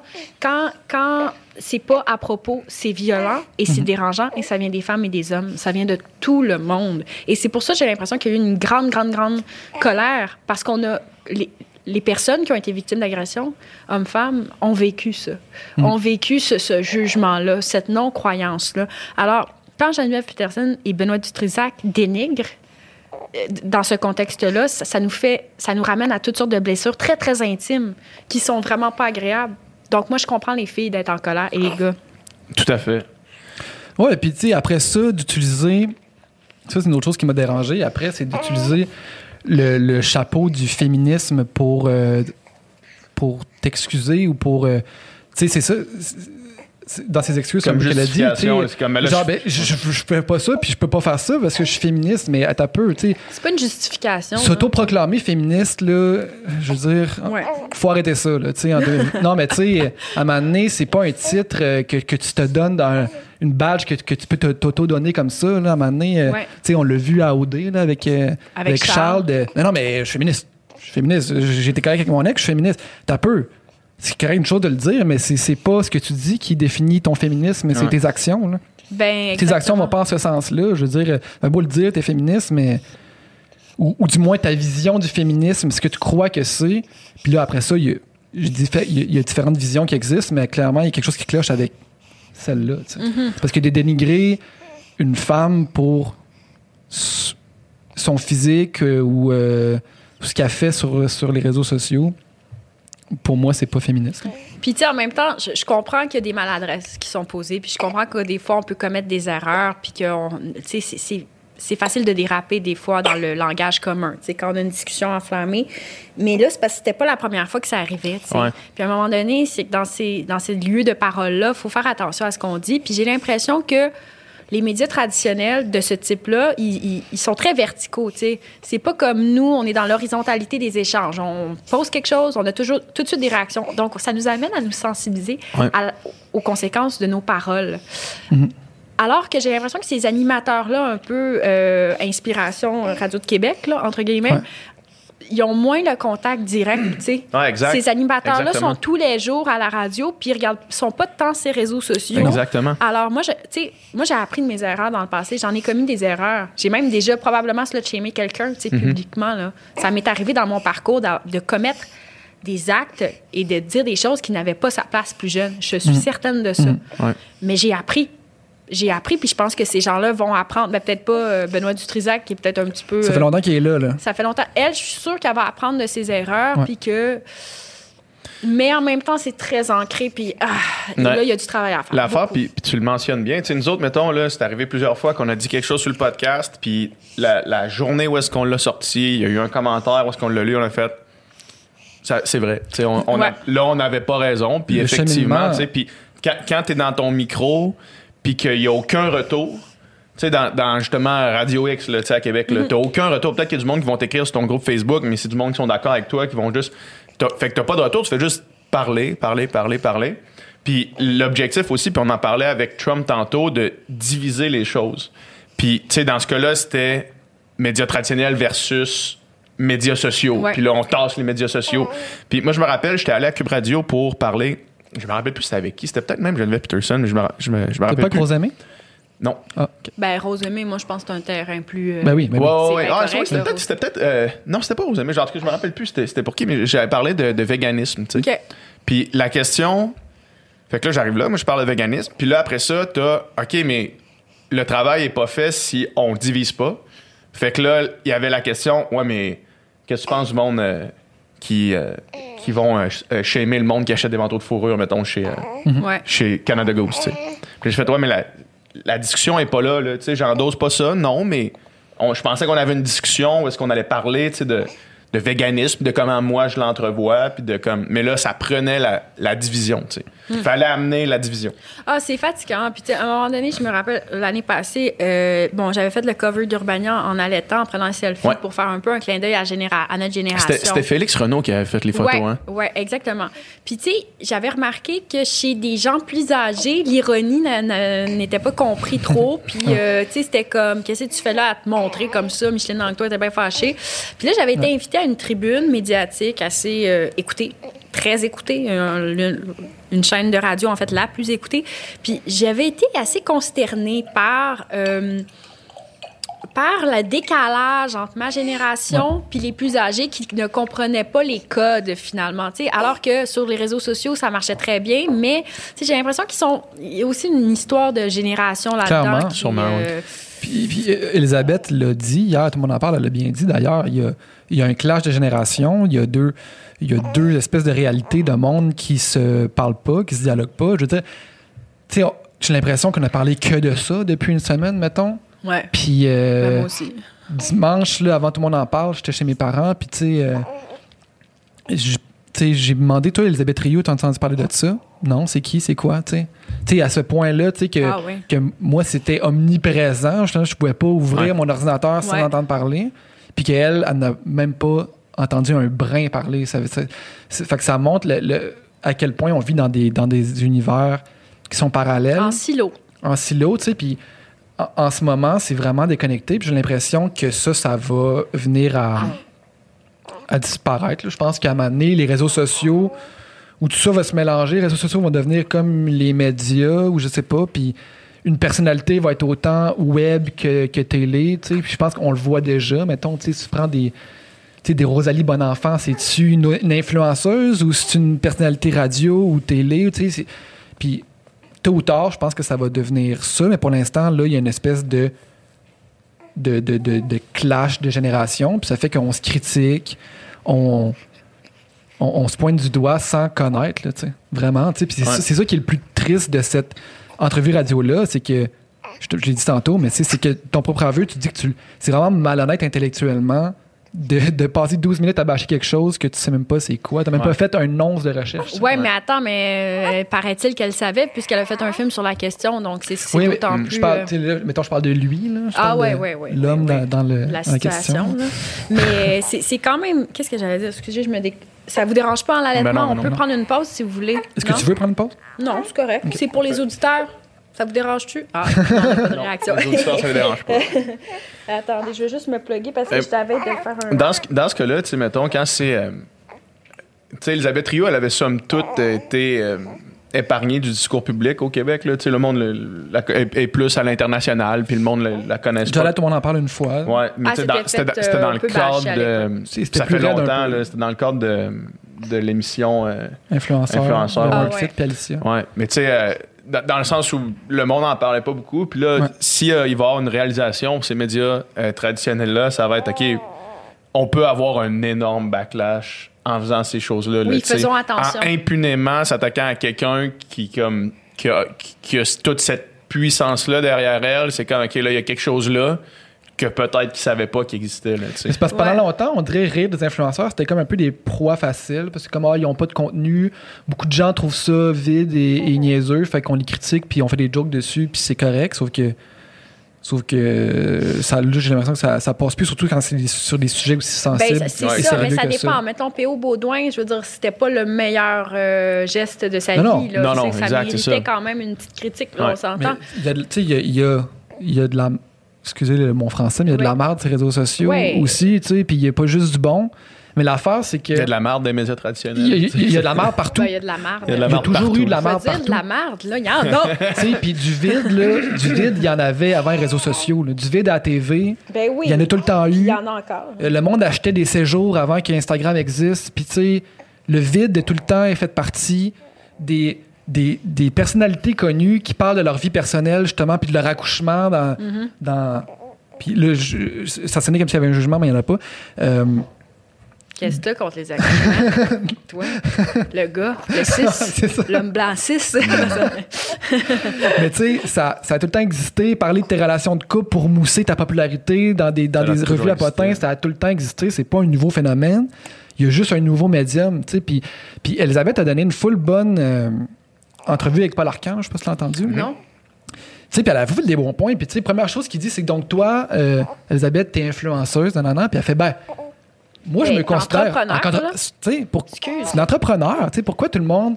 Pourquoi le titre qu'on lui accole, l'étiquette qu'on lui accole, c'est, c'est influenceuse, tant qu'en réalité, cette fille-là a construit elle-même une business énorme, pratiquement toute seule, Dans entre l'âge de sa mère. 17 puis C'est 23 ans. énorme. C'est fou, cette fille-là, elle a un talent prodige, c'est une prodige, là, finalement, de l'entrepreneuriat, de la business. Puis on en parle très peu. tu sais, On parle plus du fait qu'elle pose des photos en maillot de bain. C'est- Puis c'est- puis c'est comme si c'était ça qu'elle définissait, mais en, en réalité, c'est une fucking en- entrepreneur de, de, de grand succès. Tu sais, Puis on ça devrait peut- être ça qu'on. On peut être critique aussi du fait qu'à un certain moment donné, euh, c'est tu sais, comme le corps parfait là, qu'on voit Ouais. partout. tu sais. Moi, c'est ça que je trouve dommage. Je sentais chez, mettons, une animatrice comme Geneviève Peterson, un malaise, puis un malaise très profond, tu sais, qui, qui vient peut-être de blessures, je sais pas, tu sais, je suis pas dans sa vie, mais c'est correct de dire qu'on est affecté négativement par des images. Tu sais, Tel jeune a fait une bonne publication là-dessus. On peut, on peut critiquer la démarche, mais maintenant, parler de violence conjugale, c'est un tout autre sujet. Ouais. Ouais. Et, et moi, comme femme, des fois, je me sens confrontée. Je veux pas faire comme si, tu sais, je veux dire, j'ai eu deux enfants, j'ai 29 ans, je viens d'accoucher. Je veux dire, des fois, je me sens comme une grosse marde, parlant de marde, physiquement. Donc, c'est correct, tu sais, des fois, de se sentir confrontée, peut-être par les images de corps parfait d'Elisabeth. Ouais. C'est correct d'en parler. Ouais, ouais. Mais il y a une façon d'exprimer sa vérité. Tu sais, que euh, pas dans l'accusation, puis pas dans la violence comme telle. Euh, mais je pense que parce qu'elle est une femme aussi, ça, ça, n'aide pas sa cause dans ce contexte-là. Je veux dire, la violence est peut-être encore plus grande. Mais je reviens au contexte de base initial, qui est un cas de détresse et de violence conjugale, puis de, le fait de la, blâmer, tu sais, ça, ça, ça quand même dû générer un grand impact négatif dans le développement de plusieurs victimes ben, qui parleront le problème est là, dans ce contexte-là, qui vont garder le silence parce qu'ils auront peur de se faire dire par mon oncle « t'es juste une petite niaiseuse ». Tu sais, c'est comme « non, non ». Je pense quand même que dans ce cas précis-là, justement, tu sais, mettons, le, le, mettons le backlash initial à la sortie d'Elisabeth sur la violence conjugale, mettons, de, de Geneviève, a été largement contrebalancé, même dépassé par le backlash à la critique, mettons, qui a été de, de Geneviève. Là, mettons, fait je pense qu'en bout de ligne, euh, on a beaucoup plus parlé positivement que négativement de, de sa sortie. Puis je pense qu'en bout de ligne, le fait qu'on en parle, ben, que c'est devenu une espèce de débat de société, ça a été vraiment euh, bénéfique plus que négatif, finalement, en bout de ligne. Oui, oui, oui. Je, pense que oui. C'est ça. Je Parce qu'il y a eu le backlash, mais il y a eu le backlash au backlash. Là, mm ouais. mais qui était beaucoup plus gros encore. Qui est, qui est en fait assez courant. Là, j'ai l'impression, quand il y a des, comme des fêtes, là, des batailles sur euh, les réseaux sociaux, il y a beaucoup de ça. Là. Il y a souvent le contrebalancier. Mais moi, je me remets quand même dans la place de, cette, de Elisabeth, qui est quand même une victime que sais, j'ai un bébé de deux mois, ça me confronte. Moi, j'imagine que mon, mon chum essaie de m'étrangler, puis je capote. Je veux dire, c'est, c'est un grand deuil d'avoir, comme le père de ta fille ne sera mm-hmm. plus présent. Euh, peu importe les raisons, peu importe si, je veux dire, je sais pas, y a-tu en psychose, y a-tu quelque chose, peu importe, c'est vraiment, je trouve, extrêmement triste. Puis, je trouve qu'on a on oublie de parler un peu de ça, du concret de la chose, que, hey, la fille était à tout le monde en parle dimanche, là, puis elle était debout, puis elle était là, puis euh, était, était prête à affronter comme les caméras. Puis, tu sais, je veux dire, c'est pas nécessairement évident pour cette fille-là dans un contexte où elle est encore dans la situation euh, de, devant les tribunaux, elle est vraiment dedans, d'aller devant les caméras parler. Mm. Moi, je, vraiment, j'ai trouvé forte. Puis, je trouve qu'on a tendance à déshumaniser un peu l'affaire euh, beaucoup, là, comme, là, je parle pas de nous en ce moment, mais en général, tu sais, on oublie la souffrance derrière ça. Euh, peu importe qui s'exprime là-dessus. Tu sais, comme j'ai donné une entrevue à Hugo Meunier à Urbania, puis il était comme, ouais, mais c'est dur ce qu'elle vit, Geneviève. Hey, minute, là. C'est vrai, oui, c'est vrai. oui, c'est dur ce qu'elle vit. Tu sais, moi, je l'ai vécu aussi, ce bashing-là, mais il y a aussi je remets la situation de la fille, elle s'est fait étrangler par son ex. C'est pas drôle, je veux dire. Elle aussi, là, elle souffre en ce moment. Et, et toutes les victimes en, souffrent beaucoup. Puis moi, c'est beaucoup de ça dont. En tout cas, j'aimerais qu'on pense à elles et eux qui vivent cette situation-là. Et on banalise beaucoup en général les violences. Euh, je veux pas aller trop dans le théorique, mais en même temps, je, conseille cet ouvrage-là à quiconque qui s'intéresse à la question. Patricia Romito, qui est psychologue, qui, a écrit euh, Le silence des mortes. Puis elle, elle s'est intéressée à comment dans la société on banalisait les violences faites les violences faites aux femmes, dans son cas mhm. particulier, c'était mhm. particulièrement fait aux femmes qu'elle s'intéressait le sujet de, de, sa thèse. Et finalement, elle examine vraiment toutes les rhétoriques de banalisation des violences comme ce qu'on a entendu avec euh, Peterson et du Trisac. Mhm. Et, et c'est fascinant parce que quand on porte oreille, on se rend compte que c'est partout dans le discours ambiant, puis aussi dans nos discussions dans, le, dans la quotidienneté. Tu sais, c'est c'est un vrai enjeu, un vrai problème. Et ça, je pense que c'est très, euh, très instructif ce qui se passe là-dessus. En tout cas, moi, ça me démontre que c'est encore tellement d'actualité, mais qu'il euh, y a quand même l'espoir parce que les nouvelles générations semblent être assez euh, éveillées par rapport éveillées, puis puis le, moi, ça m'épate le ressenti des gens, comment c'est exprimé en ce moment. Tu sais, c'est fou, là, comme la solidarité, quand même, ça me... Je trouve ça bien, en fait. Je trouve ça vraiment positif. Mm. C'est ça, mais clairement, tu sais... Euh, Elisabeth, elle n'avait pas envie de vivre ça. non, non, elle n'avait pas envie de passer à travers ça. Puis, fou, hein? puis, puis, puis, Geneviève Peterson, je pense pas aussi qu'elle avait envie de vivre ça. Puis je pense que ça pourrait revenir dans le temps, elle fermerait sa gueule, tu sais, parce que... Euh, ça, elle n'irait pas là parce que je pense que, tu sais, finalement, en bout de ligne, la société peut-être est gagnante parce qu'on a eu une conversation autour de ça.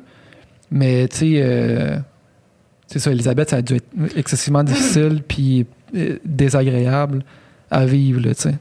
Ah ouais, vraiment. Ben, toute la situation, je veux dire, de, Ouais. A à Z par rapport Ben oui, à ça. Puis, mais je pense qu'on en revient à l'idée que ces gens-là ont un micro puis qu'ils sont rarement confrontés parce que aussi peut-être que Cube Radio c'est pas si populaire que ça. Je sais pas, c'est une nouvelle radio. Je, je connais pas les codes d'écoute, mais Non plus. Puis ben, peut-être aussi qu'il y a des affaires comme ça, ou aussi pire, qui se sont dit, puis qui ont juste passé free parce que c'était pas, euh, c'était pas Scruté, Elisabeth. Rioux. ah mais moi je te confirme qu'il y a, ça. ben, ben, ben, des choses des, a- des affaires comme ça, puis là, c'est juste, OK, tu, tu viens de, de targeter la personne qu'il fallait pas, là, tu sais. Mm-hmm. Dans- sur un sujet qu'il fallait pas, puis... Ben, c'est aussi que ça s'est retrouvé sur LCN. Ouais. Tu sais, à la base, LCN, c'est quand Ouais. même bon, c'est quand même écouté. Là, je veux dire, tu es sur les ondes publiques. là, C'est un réseau d'information. C'est un réseau d'information. Moi, je trouve ça bizarre un peu l'intervention de Julie Ouais. Marcoux. Je suis comme, Ouais. à quel point tout ça est informatif. Euh, c'est ça, hey, public. Merci pour le concept. C'est quoi, comment elle appelait ça? Extirsion? Ex-. Extimité. Extimité. Ah oui, Le- l'extimité, c'est vrai. Ça faisait vraiment bizarre. Tout ça. Tout ça était bizarre. Mais vraiment, donc, moi, il y a ça. Puis. Et comment accueillir finalement les, les victimes de violence dans ce contexte-là? Moi, je pense que c'est important de, de rappeler un peu comment agir aussi, Ouais. justement. C'est tellement. Ça, c'est. On a l'exemple de comment ne pas agir quand une victime vient nous voir pour nous dire j'ai été victime de violence, c'est-à-dire remettre en question pour toutes sortes de raisons, sa sexualité, son physique, etc. Tous les, les facteurs externes Mhm. qui n'ont aucun rapport. Quand, une victime vient nous voir, la première chose à faire, c'est de l'écouter, d'être dans le. En fait, Caroline Souffrant, euh, qui est, qui est spécialisée dans les questions de violence sexuelle, était venue à mon podcast, elle parle, puis elle, elle racontait un peu comment agir. Puis, tu sais, c'est ça, c'est l'écoute. C'est le remercier la victime euh, d'avoir euh, d'avoir partagé son expérience dans ce contexte-là. C'est très difficile de parler, de transmettre, etc. Donc, de remercier, de considérer et de donner de l'aide comme on peut, mais, mais c'est tellement pas de juger. C'est c'est pas à nous de juger dans ces circonstances-là. Puis, si vous saviez à quel point ça peut être banalisé, des situations de violence conjugale. Et, et moi, ce que je trouve aussi dommage, c'est que tu sais, ça nous prend toujours le gros coup de poing sur la gueule pour qu'on réagisse, tu sais. Mais la violence conjugale, c'est beaucoup plus complexe que ça. Quand j'ai signé une lettre, j'ai en fait, j'ai adhéré à une lettre euh, signée par les péripatéticiennes qui, ont- qui a été publiée sur, sur Le Devoir, Mhm. puis euh, au journal Le Devoir, et il parle du concept de continuum, c'est-à-dire de dire que la violence conjugale, tu sais, c'est tout un. Et les violences comme telles faites aux femmes, c'est un continuum de violence. Et à l'extrémité, on a le meurtre, on a, on a les actes de violence plus visibles, physiques, un coup de poing sur, euh, sur la gueule, etc. Mais à travers ça, tu sais, pour y arriver, ça, prend de la violence psychologique. Il y a plein de sortes de violences. Et tout ça est un grand phénomène. Et c'est pas à banaliser le, le début de cette violence-là. Tu sais, ça commence par de la mesquinerie, ça commence par des petits gestes, etc. Et donc, pour moi, ce que je trouve dommage, c'est de dire, ben ça nous prend finalement le grand spectacle de l'étranglement pour réagir. Mais tu sais, nous, si on est témoin autour de nous de cas de violence qui est à plus petite échelle, c'est important de réagir avant que ça aille là. Mhm. Et ce que j'ai trouvé aussi hypocrite quelque part, c'est tu sais, c'est ces médias-là qui pas juste ces médias-là, mais en général, on est tellement, on crie au scandale quand une femme meurt sous les coups de son mari. Là. Tu sais, On a eu plusieurs cas aussi dans les derniers mois. là. Le confinement n'a pas aidé à la santé mentale de tous. Ben, c'est le temps d'agir. Là. Quand Elisabeth Rioux elle se fait étrangler, c'est que c'est dangereux. Ça, ça peut mener à la mort. Malheureusement, c'est c'est ça la situation. tu sais. Puis je veux pas avoir l'air alarmiste, mais il faut réagir. Il faut qu'on dise non à ça. Donc, euh, voilà, je trouvais ça un peu hypocrite de la part de, de ce média-là qui, qui, tu sais, qui crie au scandale quand quelqu'un meurt, mais là, Ouais. aidons-nous. Ouais. Absolument. C'est un, c'est une situation qui, qui, qui, qui ajoute à l'espèce de l'espèce de vertige des derniers mois, mettons. là.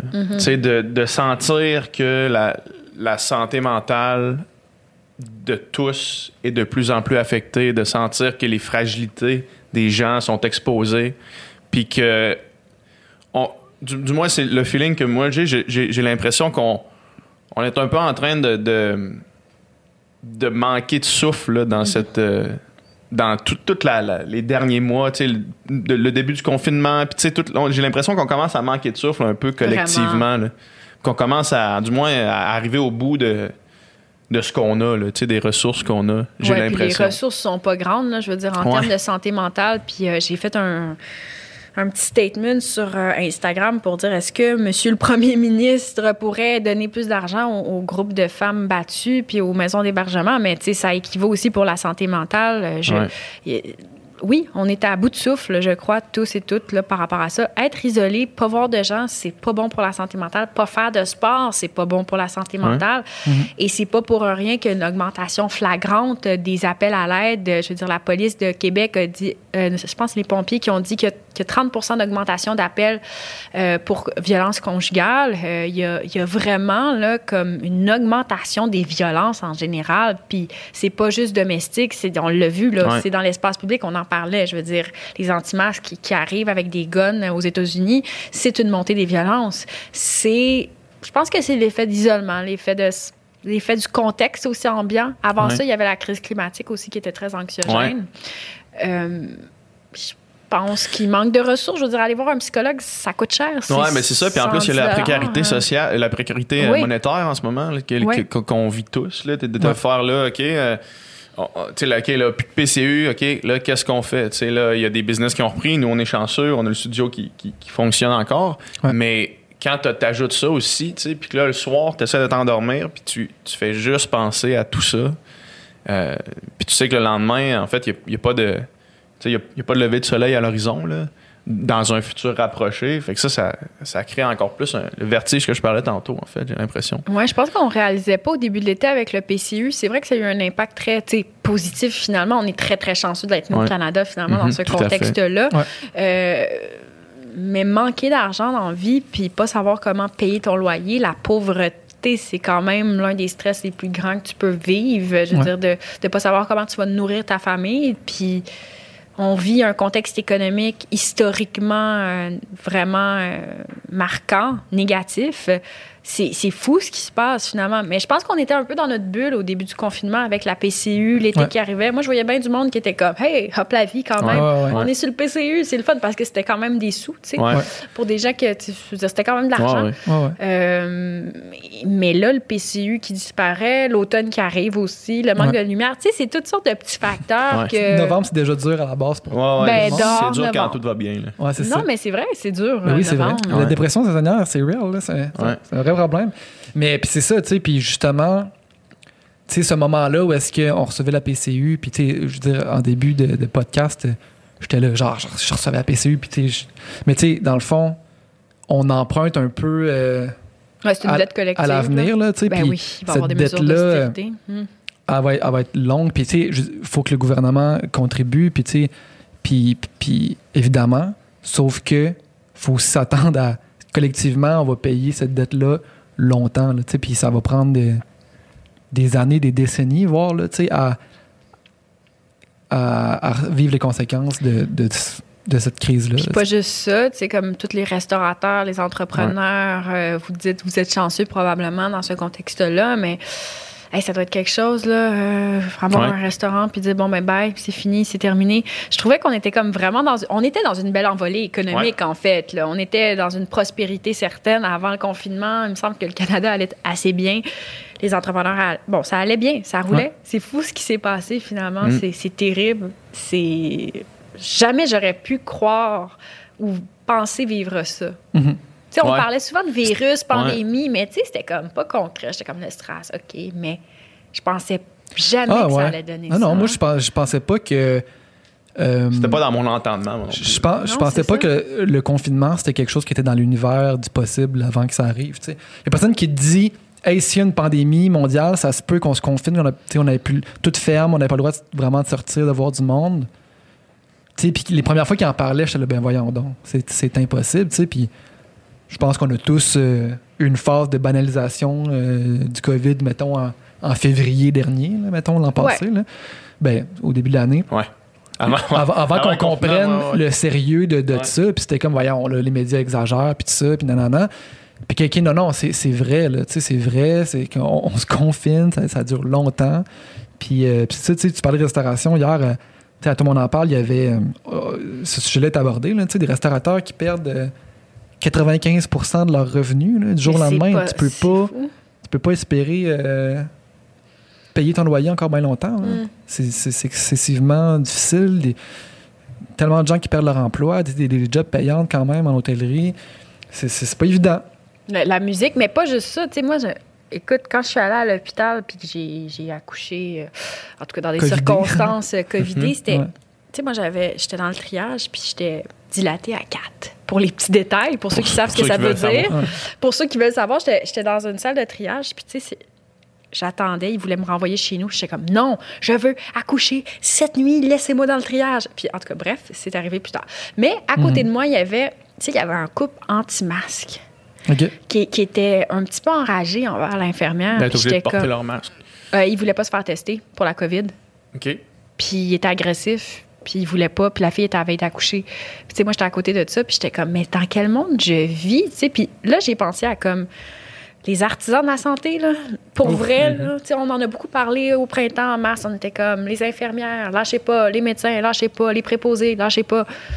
Mais lâchez pas pour vrai. Mais c'est C'est encore là, là, on en parle moins, mais Ah non, mais là. sérieusement, moi, quand ils m'ont transféré dans la zone rouge, puis que j'ai été enfermée dans ma petite pièce, là, j'ai bad trippé, je vous l'ai dit, mais pensez à ces gens-là qui doivent gérer. C'est une zone de guerre, là. Vous n'avez pas idée à quel point c'est traumatisant, ces lieux-là. Les Ouais. gens sont stressés, on a peur, on veut. Tu sais, tout le monde est, est tributaire, tu sais, on est tous responsables, on veut pas ramener le virus à la maison, contaminer notre famille, que notre enfant, qu'on soit pogné avec notre enfant qui allait à la garderie. Puis il y a beaucoup, beaucoup de conséquences reliées à ça. Même, tu sais, moi, d'avoir été euh, diagnostiquée, il a fallu que j'appelle des gens qui ont perdu genre 14 jours de travail. Mhm. C'est beaucoup, tu sais, c'est beaucoup d'impact qu'on pense pas. Mhm. Puis cette zone de guerre-là dans les hôpitaux, en ce moment, je, je veux dire, c'est.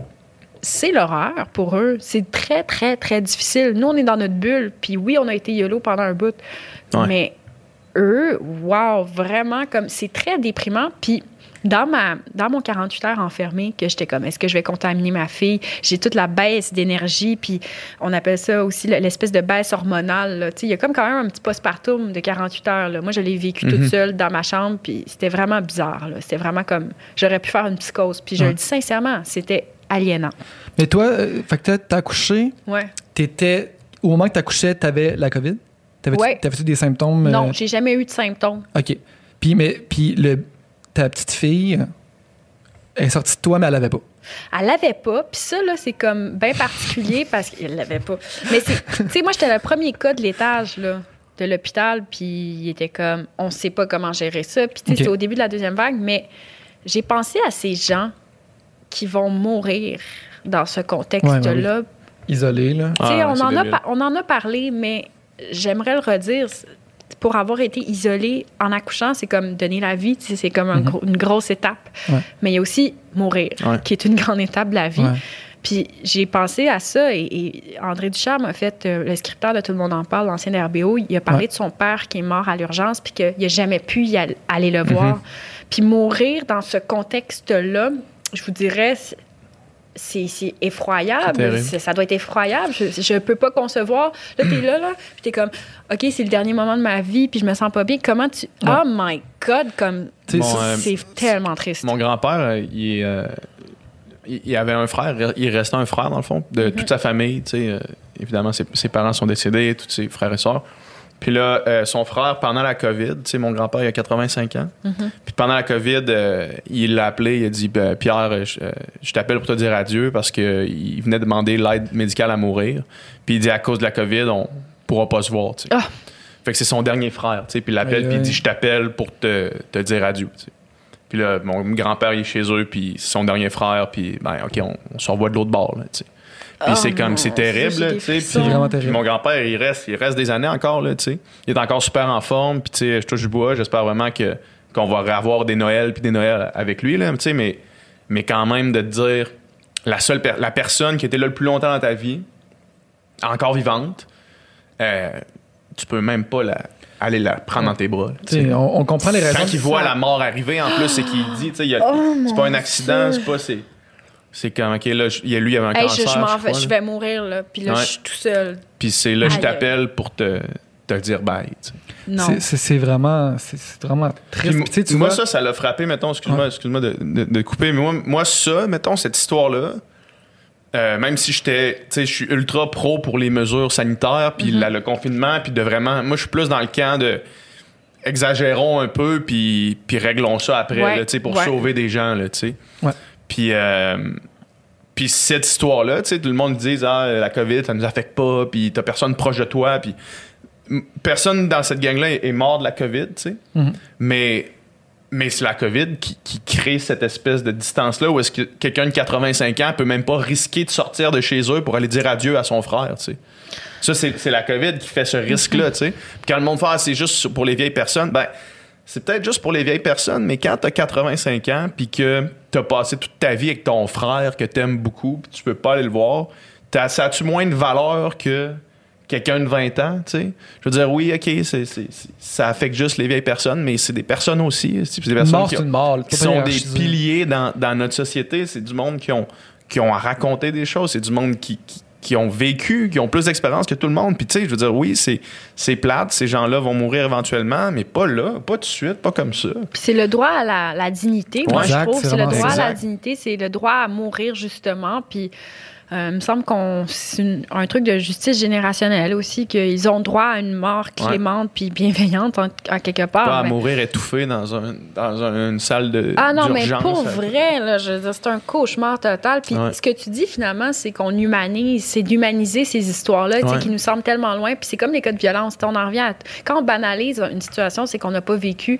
Puis c'est de... Quand C'est on- facile de voir les chiffres à chaque fois que- a un, un- un point de presse de- du premier ministre. Ça tu vois les chiffres, plus ah, rien dire. 1300 euh, nouveaux cas, euh, 25 morts. Plus, OK, 25 morts, CHSLD, ça va. tu sais. Mais un chiffre, ça te touche pas, puis, mais une histoire, ça te touche. là, Ouais.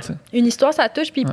Puis pas juste ça, tu sais, il y a beaucoup, beaucoup, beaucoup d'opérations qui sont mises en attente. Puis il y a Mhm. des cancers qui ne seront pas diagnostiqués. Ouais. Puis c'est peut-être le cancer de ta mère qui a un cancer du sein. Tu sais, tu le sais pas. En ce moment, qui? elle va pas à l'hôpital justement à cause Oui, a la elle- COVID qui est là. Elle va puis- pas se faire diagnostiquer, puis il n'y a pas de, de suivi, puis c'est compliqué, puis il y a beaucoup de problèmes de santé aussi qui vont être générés. Puis finalement, il y, y a y plein de conséquences sur nos vies qu'on voit peut-être pas maintenant. Moi, ça a été l'accouchement. Finalement, j'étais aussi dans le, ce, ce côté YOLO-là, mais quand j'ai fait, OK, c'est ça que ça veut dire, puis être diagnostiqué, puis Ouais. aussi comme le stress autour de soi, là, comme les gens qui, hey, je t'ai- j'ai j'ai tu côtoyé, je l'ai tu, je l'ai tu transmis à ma grand-mère, c'est comme exponentiel. Ouais. Donc, euh, mais en même temps, moi, je suis d'accord avec toi que, tu sais, des fois, il faut faire, faut faire preuve de jugement puis d'a- d'avoir un peu de souplesse parce qu'on on cherche à faire mieux tous ensemble, là, quand même. Puis pour les- la question de santé mentale, moi, de voir des Ouais, gens, c'est sûr. c'est- je suis contente de vous voir, tu sais, ça me fait du bien. C'est l'une des rares rencontres que j'aurais eues cet automne, tu sais, c'est quand Mhm. même fou pareil, mais Mais tu sais, Ouais. c'est tellement. Il y a tellement de variables dans l'équation qui Ouais. est comment qu'on gère une pandémie mondiale. Il y a tellement une infinité de variables que le casse-tête que c'est de peser les pour et les contre. OK, si on confine plus, les pour c'est ça, mais les contre c'est ça. Puis non, non, non. Puis je voudrais pas être celui qui est le. Qui, Horacio Arruda, genre. je voudrais pas être Horacio Arruda. Je voudrais pas être premier ministre du Québec. Damned if you do, Ah, damned if you don't. Exact, parce que dans le Mm. fond, la COVID, peu importe comment tu la gères, tu peux la gérer mieux ou pire, mais ça va être de la merde. Il y a des gens qui vont écoper. Puis, puis c'est ça. Mais tu tu vois l'histoire, ton l'histoire de, de ton grand-père et son frère. Tu sais, ça, c'est. C'est une, une dérive possible de, de, de gestion de ça. Tant qu'à moi. Tu sais, puis après ça, C'est une dérive. C'est parce de, que- c'est de faire une hiérarchie. C'est excessivement difficile de hiérarchiser, tu sais, parce que là, je comprends pourquoi il y a des règlements puis on les applique. Mais après ça, tu sais, la mort, s'il y a encore une chose euh, d'un peu sacrée, puis où est-ce que la dignité, tu sais, puis où est-ce que le rituel Ouais, est quand même mettons, important, c'est mettons bien ça, le, le, le point que je voulais faire avec cette histoire-là, Ouais. le, le point qui, qui, qui- qui m'apparaît à moi, c'est que. euh, tu sais, il y, a eu- y a eu beaucoup de cocons d'éclosion innocents. Ouais. Il y a eu beaucoup de personnes qui faisaient des parties. Juste à l'Halloween encore, il y a un party Ah, genre en. Outaouais, 65 personnes dans un dans une maison louée, tu sais, qui a été démantelée. Le monde au karaoké, Ouais. toutes ces affaires-là, là, tu sais, qui ont contribué parce que ça À en prend, ça en prend fou, hein. une coupe, là, ça n'en prend pas 10 000, là, ça en prend une coupe de petits cocons de même, puis après ça, c'est reparti, tu sais. Ouais. Puis il y a eu beaucoup de personnes qui s'en sont collissées, il y a eu beaucoup de personnes qui ont fait zéro attention. Moi, moi je fais attention, je suis pas la personne qui, qui, qui est maniaque, là. Puis, euh, puis tu sais, j'ai l'impression que si on avait collectivement fait un petit coup de plus durant l'été pour éviter que ça reparte de même, possiblement que mon grand-père serait allé voir son frère. Il aurait pu voir son frère. C'était- surtout là que je veux aller Ouais. parce que mon grand-père, c'est. Ils ils se sont appelés, c'est lui, il voulait pas plus y aller. là. Ils ont-tu au moins FaceTime pour pouvoir se voir? Sûrement, je sais pas. Mais l'effort de guerre, il a, il a pas tenu cet été. C'est ça, il n'y a on pas nuit cet été. Ouais, pas. puis, euh, je veux dire, on- l'ai pas tenu non plus. Non, c'est ça. On, on peut, on nous-mêmes se, se- se- se regarder dans le miroir là, par rapport à ça. Puis c'est- c'est c'est- c'est là que c'est là que moi j'ai ça accroche de, Ouais. de faire. Tu sais, je veux dire, il y en a qui l'ont a moins tenu que bien d'autres mondes. Mais cet été, c'était cet été, c'était c'était comme ok, il y en a plus là. là. Tu sais, a, a- la COVID est quasiment plus là. là Ouais, tu sais. ouais. C'est Sauf ça. que quand on a senti que ça repartait, puis on en avait parlé, ça fait longtemps qu'on sait qu'il y a une deuxième vague qui va s'en venir à peu près à l'automne. On- Tout le monde est au courant. Ouais. Tout le monde en parle depuis que ça a commencé. tu sais. Puis là, quand ça a commencé à faire ça, il y a encore du monde qui, est- qui était over le confinement. En fait, moi, je, moi je, c'est fini, je, je reconfine pas. Puis là, ça a fait ce que ça fait maintenant. Mhm. tu sais. Mais il y a aussi peut-être. Est-ce que je t'ai interrompu? Ben, euh, ben, c'est juste les, tu sais, les critiques des, des mesures. Je veux dire, c'est correct de rester un minimum, je veux dire, euh, critique là, tu sais, envers euh, les décisions qui se prennent, là, juste pour dire tu sais, que, que tu as une réflexion. Mais après ça, tu sais, le discours, tu sais, puis on l'a entendu là, récemment, le discours de genre, ouais, mais tu sais, mettons, le nombre de cas en ce moment ne justifie pas euh, Ah, comment- ouais. à quel point les mesures sont extrêmes, puis tout ça. Puis, premièrement, le nombre de cas, il est élevé. Mais deuxièmement, Ouais, première chose, oui. puis deuxièmement, s'il n'y a Soyons pas factuels. tant, entre guillemets, de cas ou de décès que ça, c'est parce qu'il y a des mesures. Ouais. Puis on n'a pas les chiffres de si on n'avait pas les mesures. si on faisait rien. Fait que c'est- c'est c'est- c'est comme c'est- comme de dire il n'y a pas beaucoup de cas, c'est de prouver que les mesures sont efficaces. tu sais. Ouais. Fait que c'est- fait que- fait que c'est comme un non-sens. Mais je pense qu'il y a eu aussi des, comme des petites erreurs en termes de communication gouvernementale Tout à fait. là, Absolument. cet Tout à été. fait. Puis, tu sais, au début, c'était bien parti, mais à un moment donné, c'était plus logique. Puis je pense Ouais. que euh, les gens sont quand même pas dupes, puis Ouais. ils ont besoin de cohérence. Et là, il manquait de cohérence. Tu sais, pourquoi, pourquoi fermer euh, les cinémas? Pourquoi fermer le secteur culturel d'abord? Ouais. Bon, ça, c'est déjà, ça a été comme... moi, ok, j'ai- critiqué, moi le premier de dire Ça faisait pas il de faut sens. respecter les mesures de la santé publique parce qu'ils savent plus que nous. Moi, ça, j'ai entendu ça, puis j'ai été le premier à le critiquer parce que là, il y Il a, y avait des incohérences. personne qui peut me convaincre qu'il y a plus de chances d'attraper euh, la COVID dans un théâtre distancé, masqué, qu'au gym. tu sais. Mais une semaine après, ont fermé les gyms. Oui, mais, mais tu sais, quand, quand on parlait là, de, de mauvais, pas de mauvais coups, là, mais de mauvaise gestion puis de dérapage, là, tu parlais de ton grand-père, mais tu sais, comme moi, mettons, dans la chambre, chambre d'hôpital, une, vraiment comme quelque chose qui n'était pas logique, il y avait le- la machine à air, la conversion Mhm. à air, qui pour vrai amenait, euh, m'a vraiment aliéné. C'était un petit peu une- comme une goutte d'eau, là, tu sais, la- le, Ouais, le truc de la goutte d'eau, le supplice de la goutte d'eau, ben, Ouais. c'était le son. Ouais. Euh, Puis, tu sais, honnêtement, il y a eu des intervenants à la fin de mon séjour qui étaient comme qui sont arrivés, puis tu sais, des infirmières, puis l'infirmière était comme ça ça n'a pas de bon sens. Je, je dois couper ce son immédiatement. Ouais. Puis après ça, tu as comme un médecin qui arrive, puis qui me donne mon congé d'hôpital, puis moi, j'avais comme à la fin, j'étais plus capable, j'avais fermé la machine, là. Puis elle était comme ben en fait, euh, elle avait même pas réagi au fait qu'il y avait même plus la machine. Puis je suis comme, tu sais-tu à quel point, genre, ça m'a détruit? Puis mon, mon enfant est né dans ce son-là. Mm. Euh, à 70 décibels, il y a de l'impact, puis euh, il peut avoir un impact néfaste sur l'ouïe de mon enfant. Puis tu sais, j'étais- j'étais juste comme l'incohérence là, de, de- de- du Ouais. concret de la chose. Puis après, ils me renvoient deux semaines à la maison. Ils font jamais comme le suivi de mes... a- De mes euh, en fait, parce qu'ils ont jamais fait le suivi, là, la santé publique n'a pas fait le, le suivi de mes, de mes allées-venues. Tu sais, moi, je j'ai pas contacté tout le... Sais, j'aurais pu ne pas contacter tout le monde que j'ai croisé. Ouais. Qu'est-ce qui vous dit que j'ai croisé? En tout cas, c'est des petits éléments comme ça. Puis c'est pas de la faute aux gens. Tout le monde est, tout le monde est vraiment dans le jus, etc. Mais je trouvais que ça faisait pas de sens. Puis c'était pas, c'était pas agréable. C'est parce que je pense que tout le monde apprend sur le tas. là. Exact. Puis quand tu apprends sur le tas, je tu peux non, exact. Puis quand tu apprends sur le tas, on en parlait, je pense, avec, euh, euh, avec Jeff Yates. Euh, où est-ce qu'on disait, tu sais, euh, dans le fond, la science, c'est t'avances de deux pas dans le recul de Ouais. un. Ouais. T'avances de deux pas dans le recul de un, c'est juste que là, on y assiste. Là, on voit ça. Oui, puis ça risque de revenir, tu sais, on le dit souvent, mais ça risque de revenir, euh, pas nécessairement avec la COVID, mais avec d'autres pandémies, tu sais. Ouais. Puis, euh, bon, quand j'écoutais euh, Joanne Liu, là, de l'ancienne présidente de Médecins sans frontières, elle parlait de sa gestion de la crise de l'Ebola euh, en Afrique. On s'entend qu'on n'a pas eu l'Ebola, je veux dire, qui était, euh, qui était quand même euh, spectaculaire. Ou, sais, la tuberculose là, dans les années 40 là, au Québec, Mhm. c'est- c'était grave. là, on en mourait vraiment. Puis jeune, moi, j'ai une grande tante qui est morte à 14 ans de la tuberculose. C'est Ouais. pas... sais, C'est pas nouveau, puis ça va re- revenir, puis ça va être probablement encore plus killer, entre guillemets, parce que là, oui, effectivement, c'est peut-être une grippe, c'est des problèmes respiratoires, puis ça touche pas tout le monde. Mais quand ça va te toucher avec des plaies, puis que tu vas mourir, tu sais, ça se peut, ça aussi. Donc, euh, j'ai hâte de voir. Que... Moi, ma, tu sais, ma, ma grand-mère euh, biologique, là, que j'ai pas connue, puis qui est, qui est Mhm. décédée quand ma mère avait 3 ans, Mhm. tu sais, est décédée de la polio. là. Tu sais, qui, À qui, la fameuse polio. Ouais. qui, Ben qui oui. meurt de la polio aujourd'hui, tu sais, puis l'autre jour, je voyais un, un meme là, de science, c'est genre, got polio? No, thanks science, tu sais, Ouais. parce que genre, Ben merci. parce Ouais. qu'on s'est vacciné, puis on a trouvé un remède, puis là, on l'a pu, fait que Mm. c'est sûr que j'ai de la difficulté avec les anti-vaccins. C'est sûr que j'ai, j'ai- Ouais. je peux. De la misère. Il y a, pas, il y a euh, des certains. C'est ça, c'est ça, on en parle souvent de dire c'est important de s'exposer à toutes les opinions. Puis il y a certaines opinions où j'ai pas vraiment envie de Oui. m'exposer, puis que je suis assez conscient qu'il y aura pas de communication possible. Effectivement, c'est comme de. Tu sais, moi, dans mon processus, des fois, de documentaire sur différents projets, je suis comme, est-ce que j'ai envie d'interviewer un radicalisé?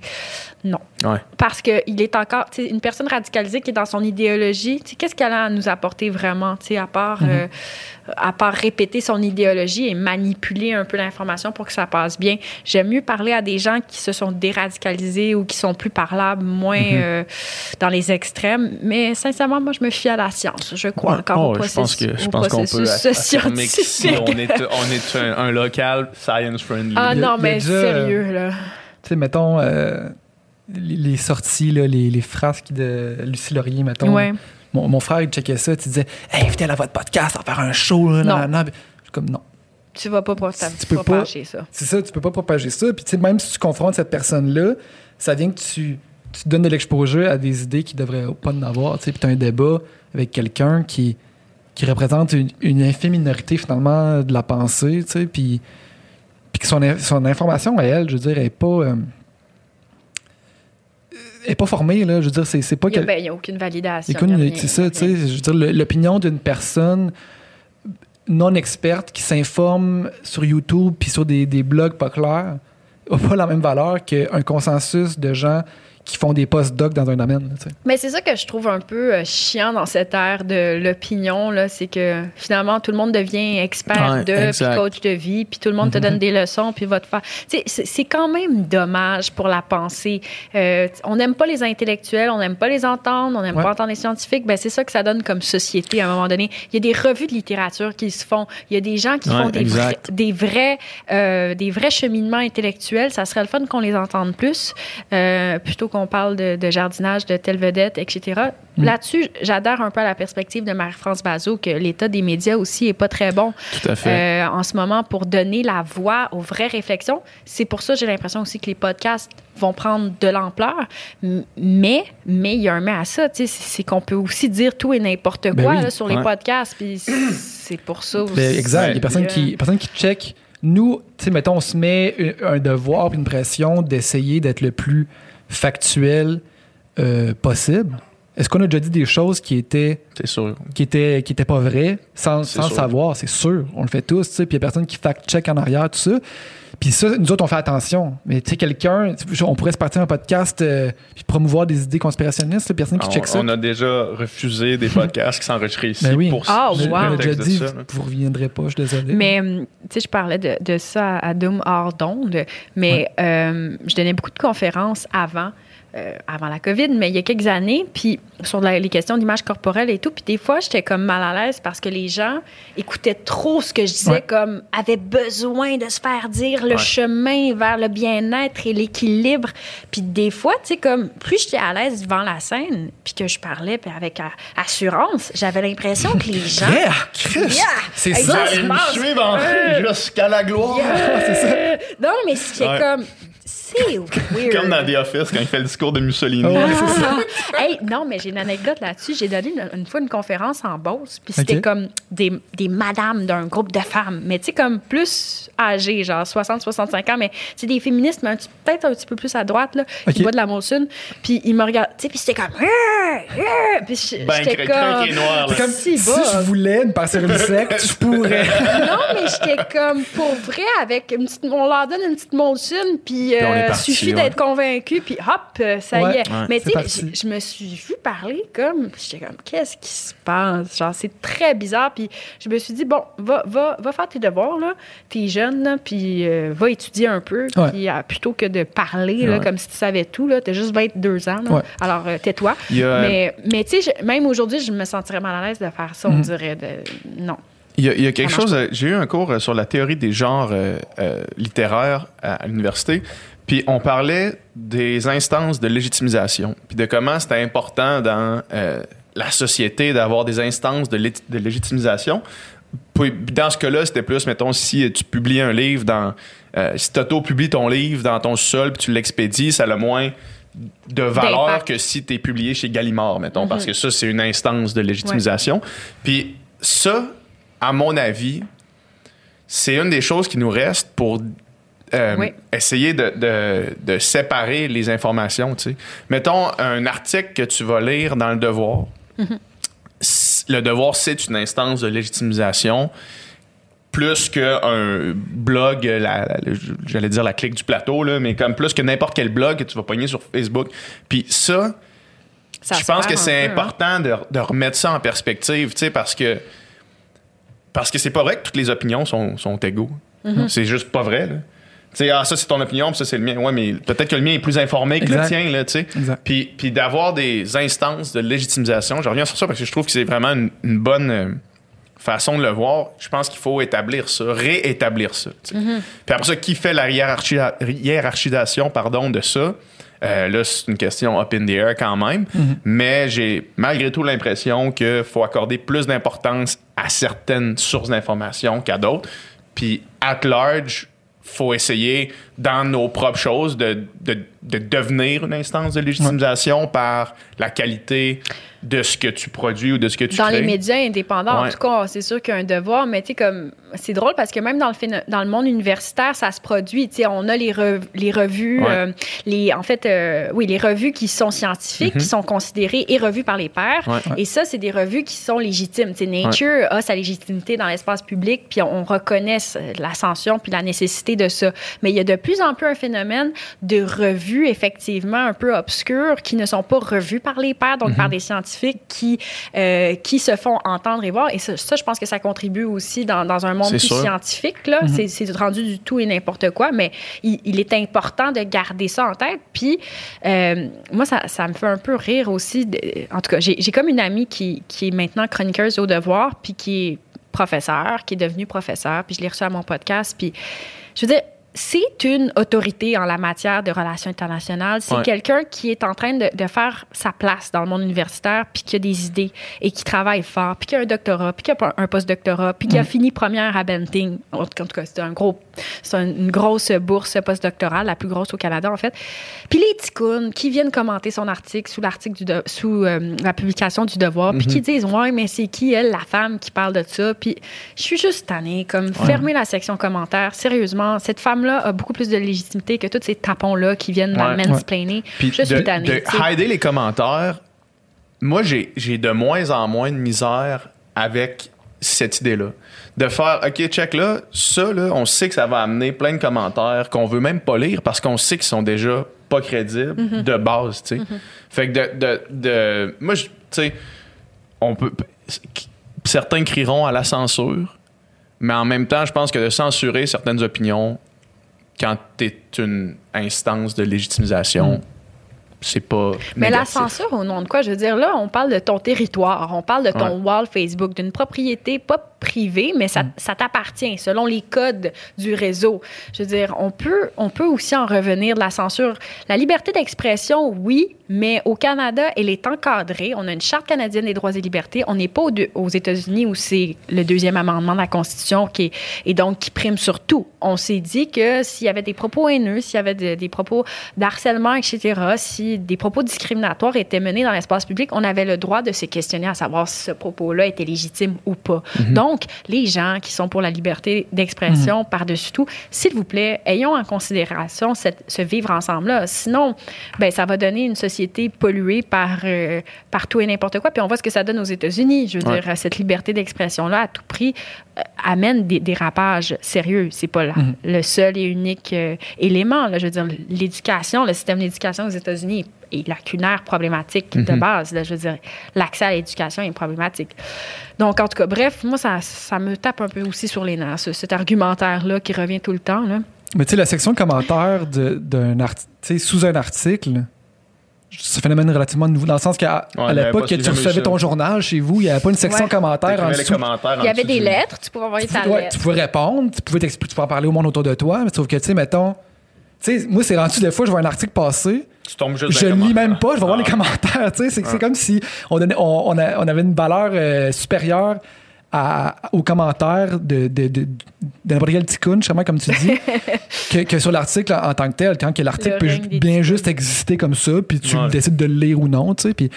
Mais, mais je veux revenir sur euh, le sentiment que tu avais, parce que je trouve ça super intéressant quand tu donnais des conférences, tu sais, puis tu avais l'impression d'avoir une espèce de d'autorité ou de Hey, c'est pouvoir. vraiment une grosse confidence. J'ai jamais parlé de ça. Ah là. Non, mais c'est drôle parce que, tu sais, mettons, tu sais, toi, tu vis mal à l'aise avec ça, mais quelqu'un qui, qui, Ah oui. qui jouit à strive ben oui. à ça, là, Hey, je fais une conférence, le monde m'adule, le monde boive mes paroles, ça bref, c'est une pente glissante en, en On, on a tous des exemples clairs dans la tête.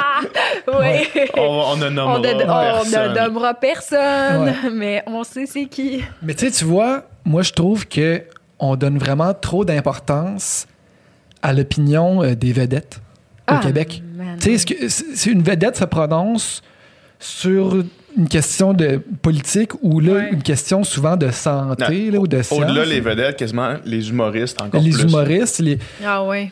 puis tu sais, c'est comme... Ben, c'est, tu- veux parler de quelque chose, tu invites un humoriste à, ta- à ton émission de, Je suis de radio, capable. ton émission de télé. là. Ouais. Plus capable. C'est, c'est euh, euh, voyons, Euh, Laurent Turcot. Laurent Turcot qui parlait de la République de l'humour au Québec. Mais c'est parce que c'est ça, tu sais. Ouais. Sujet tabou, par contre, parce que si tu abordes ça, là, tu vas te faire. Il y a euh, des humoristes qui vont aller sur des plateaux de télé pour te bâcher. Mais tu sais, tu, Ouais. veux parler, tu veux parler de politique, tu es un humoriste, tu veux parler de... si tu- Mais c'est ça, c'est rendu que certains humoristes, dont un que j'ai nommé avant l'émission qu'on n'aime droppera pas, mais tu sais, qui va sur des émissions puis qui donne des genres de conseils santé Ah ouais, basés sur pas grand-chose.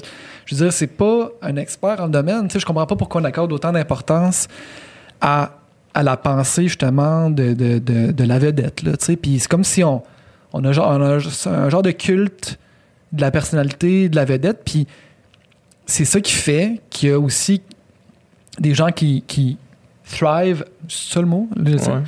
à, à l'influence puis au pouvoir, ben ça dérape assez rapidement, là, puis puis là, ça va, ça peut aller jusqu'à justement, les, les dénonciations. Il y a plein de monde là-dedans que c'est du monde Ah, c'était comme des gourous.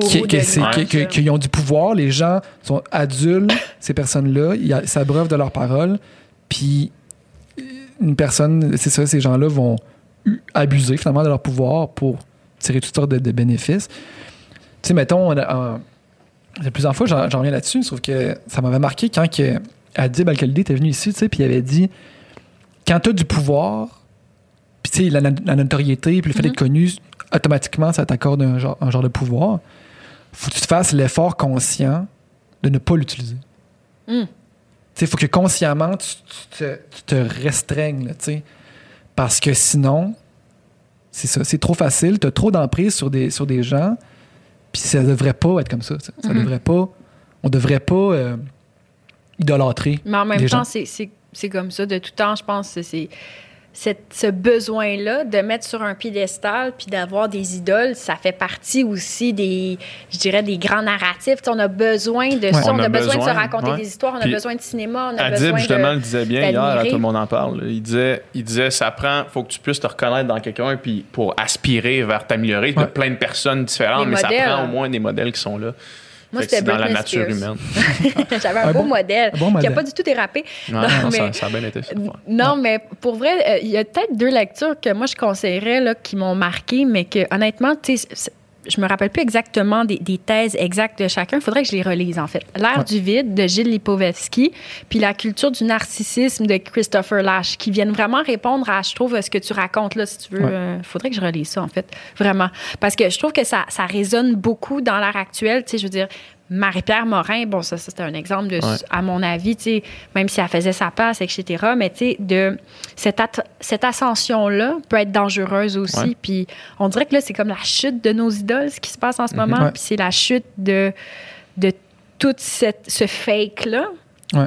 Je sais pas, c'est- on dirait que l'abs- la vérité ressort aussi. Puis euh, j'ai l'impression qu'on remet en question Mhm. de plus Ouais. en plus ces modèles-là Puis qui sont de. axés sur rien, finalement, qui sont un peu l'air du Ouais. vide, à mon avis. Quand tu parles d'humoristes là, qui, qui viennent nous dire comment être heureux, là, ça, c'est. Ouais. Ça, j'ai de la misère. Moi, j'ai particulièrement de la misère Ouais, avec ça. c'est ça. C'est, connu, là. détail. C'est connu. C'est peut-être même euh, trop, là. c'est Peut-être même que mon opinion peut-être même qu'il faudrait fouiller pourquoi ça me chicote autant. Il y a sûrement quelque chose à psychanalyser là-dedans. Mais, euh, mais parlant de liberté d'expression puis d'Adib, justement, euh, hier, là, tu sais, la, la question est venue. Là, je sais pas si euh, écoutez, euh, toi, on en parle, tu sais, justement, sur tu sais, l'épisode de, Mhm. l'épisode de l'épisode de La Petite Vie puis tout ça, tu sais, puis Hey, j'ai même pas suivi ça. Moi, j'étais dans l'affaire Elisabeth Rioux. j'ai Ouais, même pas il y, a eu, il y a eu- y trois controverses en même Ouais. temps là, C'est fou, au hein? Québec. là. Ça, ça arrête plus. Puis, tu sais, il a quand même quelque chose d'intéressant parce que, tu sais, il a quand même dit la liberté d'expression, ça, ça reste une valeur, euh, je pense, euh, presque su- suprême. Là, Puis, on, on- on l'a critiqué tantôt, mais lui disait les conséquences de restreindre la liberté d'expression sont supérieures aux, euh, aux bénéfices qu'on gagne de censurer certaines affaires. Ben, bien sûr, mais moi, je, je, moi, je suis pas pour cette cancel, cancel culture, Ouais. là. Pas du tout, en fait. Je, je comprends, je conçois, je, je- mais je n'y adhère pas nécessairement. Puis ça dépend des cas. Puis en passant, c'est pas tous les militants, à mon avis, qui demandent de. de- J'aime pas le, le- Bon, canceller, d'annuler la, la participation à la vie publique de quelqu'un. Tu sais, pour moi, tu sais, Marie-Pierre Morin, on, je pense pas que Sophia Nolin a dit retirez-lui de toutes les tribunes. C'est les, les diffuseurs qui ont été euh, froids et qui ont dit, bon, qui ont été en fait euh, inquiétés par la situation, qui ont décidé de la retirer de la vie Ouais. publique, de lui retirer ses, ses sponsors, puis etc. Mais pour moi, la solution, elle se passe beaucoup plus dans le dialogue euh, que dans l'annulation pure et simple, Ouais. parce que je veux dire, à la limite, euh, bon, à quoi ça sert finalement? On coupe le dialogue. C'est comme Slave. Je veux dire, à un moment donné, il faut discuter, il faut Ouais. parler, il faut comprendre, s'ouvrir. Puis, euh, je pense pas que les militants demandent nécessairement d'annuler les situations, d'annuler les, la participation des gens. C'est pour ça que, tu sais, mettons, mettons les propos de d'Utrisac, par exemple, tu sais. Je trouve que, je trouve ça dommage, je trouve ça triste qu'en mettons en 2020, cette pensée-là, euh, qu'il y ait encore, du monde, tu sais, qui, que, la, que la réflexion est rendue si peu loin sur certaines affaires, puis qu'il y a autant de monde qui, qui, en- qui entendent ça, puis qui, qui adhèrent à ça. Je trouve ça plate, mais je trouve ça quand même positif qu'il il ait le droit de le dire, Mhm. pour qu'on ait le droit d'y dire qu'il est dans le champ, tu sais, puis d'y répondre. tu sais. Exactement. Mais en fait, c'est sain, je, je pense, pour la démocratie, tu sais, pour Mhm. avoir un, un véritable débat. Par contre, s'il y a un humoriste qui est, bon, qui est accusé d'agression sexuelle, j'aurais Ah ouais. peut-être pas l'envie d'aller le voir en show. Ouais, ça. en spectacle. Euh, J'aurais peut-être pas envie de lire ses œuvres, mais, mais bon.